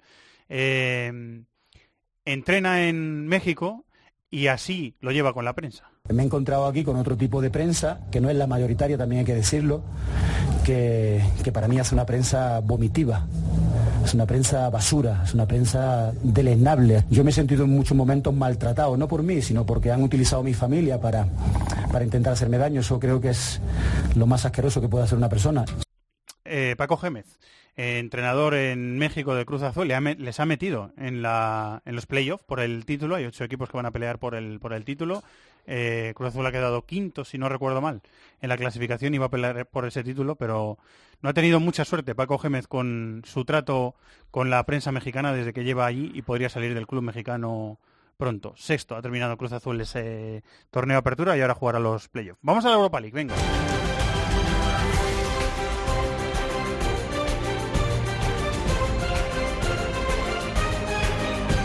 Punto de coger un vuelo, Tony Padilla, compañero de Bean Sports, de Gol, del diario Ara y de muchos sitios más. Muy buenas. Hola, muy buenas. De This is Football también, claro, obviamente. por supuesto, y lo llevamos con orgullo. 5 de la tarde, quinta jornada, fase de grupos de la Europa League, Astana Villarreal. ¿Qué decimos de este partido, Tony? Que mejor lo, lo que pasará dentro del terreno de juego que lo que pasará frío afuera, porque muchísimo frío en la capital de Kazajistán. Es Imaginamos, la, sí. es la capital, dicen que es una de las dos capitales del mundo más frías, y hace mucho frío eh, en Kazajistán, pero bueno, lo importante es que la Astana Arena, que fue construido por unos arquitectos alemanes, pues, afortunadamente eh, tiene calefacción en el interior, y es un partido en que si el Villarreal gana ya será primero de grupo, ya no solo clasificado, sino primero de grupo, es una oportunidad pues de, de convertir la última jornada, el partido contra Maccabi Tel Aviv en el Estadio de la Cerámica en un auténtico trámite, aunque eh, el equipo kazajo, capitán ca- eh, otra vez campeón de liga, de nuevo por delante de Kairat Almaty, un proyecto sólido que, que se basa un poquito en, en este intento de potenciar el fútbol en Kazajistán, que van mejorando poco a poco, ya le dio problemas a- al equipo amarillo en el partido de ida, aunque en ese partido de ida fue cuando justo en ese momento en que marchaba Fernández Escribá, llegaba Javi Calleja, está muy muy consolidado el equipo amarillo y debería poder ganarle al, a este Astana que en la ida no jugó Junior Cabananga, el, el delantero congoleño, se van a encontrar a Bacambú y Cabananga, compañeros de, de selección, no jugó en la ida porque se había peleado con el con el entrenador, Es con Stoilov y a ver qué a ver qué pasa en este partido, pero bueno, yo creo que el Villarreal tal y como lo tenemos ahora debería volver de, de Kazajistán ya con la clasificación en el saco y la primera posición. Sí, no es un partido difícil porque ir allí es complicado, pero, eh, como decía Tony, desde que está Calleja, el Villarreal eh, ha ido para arriba. Ayer hace una primera parte en San Mamés buenísima, ¿eh? Bueno, eh, para el penalti quepa, luego llega el gol de Trigueros, pero dominante y está francamente bien el equipo. Em, precisamente, eh, al- el Atlético. El Atlético a las 7 de la tarde en el grupo J recibe al Hertha de, de Berlín. Eh, ¿Qué decimos de este partido, Tony? Bueno, es- es- este es un grupo que yo admito que, Raro, sí, raro. que me, ha, me ha dejado, me, me ha roto la cintura, ¿no? Porque cuando se hizo el sorteo todos imaginábamos que, que el Hertha de Berlín y el Athletic Club estarían luchando por la primera o la segunda posición. No nos habíamos aún percatado del potencial de, del Östersund y, y sobre todo el Foria Luhansk, que, que, que al ser seguramente menos... Tiene, no, no, es tan, no es tan vendible, no es, una- no, no, no, es tan gracioso como el equipo sueco, se habla menos, pero tiene mucho mérito también lo que está haciendo el, el Luhansk, que recordemos que es uno de esos equipos del este de Ucrania que no puede jugar en su casa por culpa del conflicto bélico del este de Ucrania. Entonces, que ahora mismo Athletic Club y Hertha estén sufriendo ah, porque han, han sido magullados por, por Östersund y por Luhansk, convierte este partido en, en San Mamés en una auténtica final. Lo que pasa es que el equipo del, del Cuco Cigano, yo creo que desde que empezó en julio, esa eliminatoria contra el Dinamo de Bucarest, cada partido es una final. Y además, Sí. en- como en Liga no anda bien, el partido este precisamente que comentábamos en San Mamés contra el Villarreal ya tuvo un poco un punto de épica de sacar un buen resultado o la crisis estaba a, la- a las puertas de Bilbao. Parece que está un poquito más despejado el grupo L, eh, donde Zenit y Real Sociedad están destacados. Antes de ese partido de la quinta jornada, que es a las 7 en Noruega, Rosenborg Real Sociedad, Tony. Sí, eh, otro partido muy muy muy frío porque ya hace mucho frío en Trondheim, la, la ciudad donde juega el Rosenborg, que no, no está ni siquiera, no es el sur de, Noruega, es bastante hacia arriba, por tanto, ojo al, clima que se va a encontrar, en un campo donde, en los últimos años no, pero en los años 90, inicios del siglo XXI, vimos equipos españoles sufrir y, y incluso perder, vimos ahí sufrir mucho al Real Madrid Champions, al Deportivo de La Coruña, al Superdeport, es un campo donde ha, ha pinchado la Juve, donde ha pinchado Manchester United, es un campo muy complejo. El Rosenborg ha vuelto a ganar la liga, la liga noruega con, con superioridad. Falta una jornada, pero ellos ya hace semanas que saben que han vuelto a ganar. Tienen a Niklas Lender eh, como un fichaje mediático. Sí, señor. Y es importante poder ganar en el campo del, del Rosenborg porque eso te permitiría recibir en la noeta al Zenit de San Petersburgo, que la lógica dice que le va a meter unos cuantos goles a la barra de Skopje, como ya hizo en la ida, y aspirar incluso a la primera posición pese a la derrota en la ciudad de los Zares. Por tanto, es importante que el equipo de Cerveza Cristán consiga ganar porque certificaría esa clasificación, pero sobre todo te incluso te daría la oportunidad de, luchar, de lucharle a este Zenit, que es un equipo de dos caras, que es capaz de ganarte, pero luego se deja puntos en partido de sorpresa. Por tanto, a ver si, si consigue volver con una alegría el equipo chileno. ¿Añades algo, David? Bueno, que el partido de ida es un muy buen precedente. La Real fue muy superior y vamos a ver porque lógicamente entrar primero, bueno, eh, tampoco termina de marcar mucho la diferencia luego porque caen los equipos de Champions y demás, pero eh, es positivo siempre, claro. Sí, por supuesto. Hay otros partidos destacados en la jornada. Hay un Colonia-Arsenal, eh, que en la ida en el Emirates quedaron 0-0, un Everton-Atalanta, que suena bien. Eh, tenemos partiditos por ahí interesantes de, de toda la jornada, que siempre son muchos partidos, Tony. Sí, sí, a mí me, motiva mucho este de, de Goodison Park, aunque esté eliminado ya el Everton y, en zona de, de casi de descenso en la Premier, sobre todo porque hay desplazamiento masivo de hinchas del Atalanta, el Atalanta viene de perder contra el Inter, pero hay muchísima ilusión en, en Bérgamo con, con este equipo que se puede meter en el siguiente turno, pese a estar en un grupo muy muy complicado, porque realmente el grupo lo era, y es que curioso, qué curioso lo de este Colonia Arsenal, ¿no? Porque Colonia es que sigue hundidísimo en la Bundesliga, eh, es una cosa muy muy muy muy sorprendente cómo, cómo le, le- les van las cosas y eh, la lógica es que el Arsenal bueno debería intentar ganar pero bueno ya viene de pinchar también contra este rojo aunque bueno los Gunners llegan con la moral, la moral muy alta después de ganar el derby del norte de Londres siempre hay partidos in- interesantes en esa competición en Europa League Eh, ¿Tienes eh, plan para el jueves? Bueno, el- el- David? el- eh, añadiría a los que has dicho tú el Lazio Vitesse, que me gustó bastante en el partido. Y al Lazio es que está bien siempre verla. Además hay jugadores que a lo mejor no suelen entrar mucho en, en Liga y les da la opción Inzaghi en, en Europa League y yo añadiría ese partido. Lleva pleno la Lazio. Sí, ¿eh? sí. Eh, 4 de 4, 12 puntos. Hay un Sporting de Braga Hoffen- Hoffenheim. eh, difícil de decir, pero quizá bonito de ver.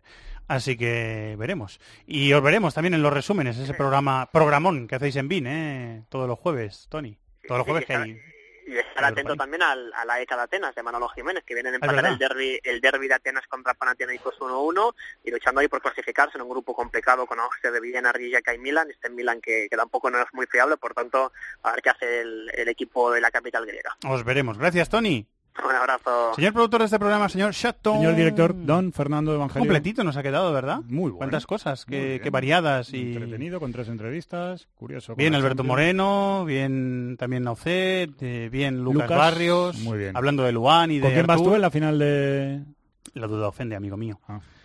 Ahora te digo, voy con Lanús, no, voy con Gremio de Porto Alegre. Si voy con Lanús, puede ser que pueda tirarme varios meses sin entrar en casa. O que no entre nunca.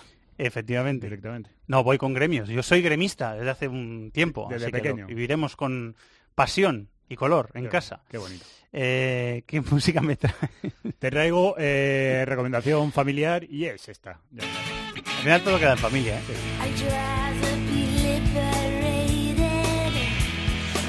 Una cara como diciendo, ¿me suena esto? Y no sé de qué. Sí, No no, sé de qué. no- no lo. No lo termino de catalogar, ¿eh? David tampoco, ¿no? Raro. No lo he escuchado nunca, eh, creo. Catatonia se llama el grupo. Catatonia. Malder y Scali, la canción. ¿Sabes que había entendido Catalonia cuando lo has puesto en el, Era mi primera intención, pero... en el guion? Catatonia. Pues ese es el grupito que me Ah, han se llama. Mulder y Scully la, la canción. Sí. Es bonito, ¿no? Sí. Muy bien.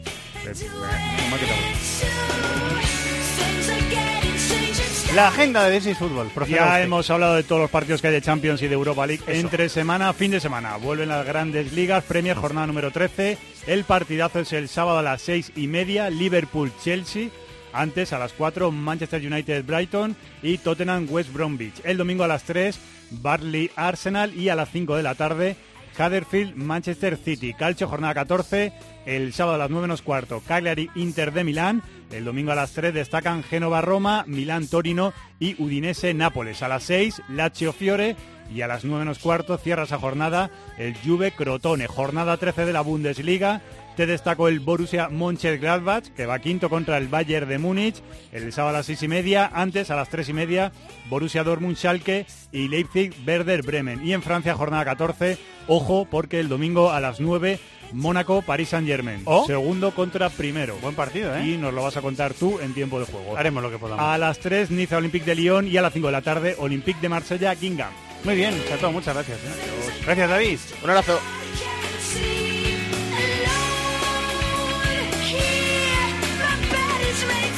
Y gracias a Antonio Bravo, que ha sido nuestro técnico esta semana, grandísimo profesional y mejor persona. Muchas gracias a todos por estar ahí, que disfruten del fútbol, de la radio y de la vida, que tenemos muchas Champions y mucha programación esta semana con los programas de deportes habituales y también con la mayor oferta de radio en Internet de la radio española, que es la de COPE en cope.es, programas de deportes y no de deportes. Muchas gracias a todos por estar ahí, un abrazo, adiós. En el correo electrónico thisisfutbol@cope.es, en Facebook nuestra página This is Fútbol Cope y en Twitter arroba Fútbol Cope.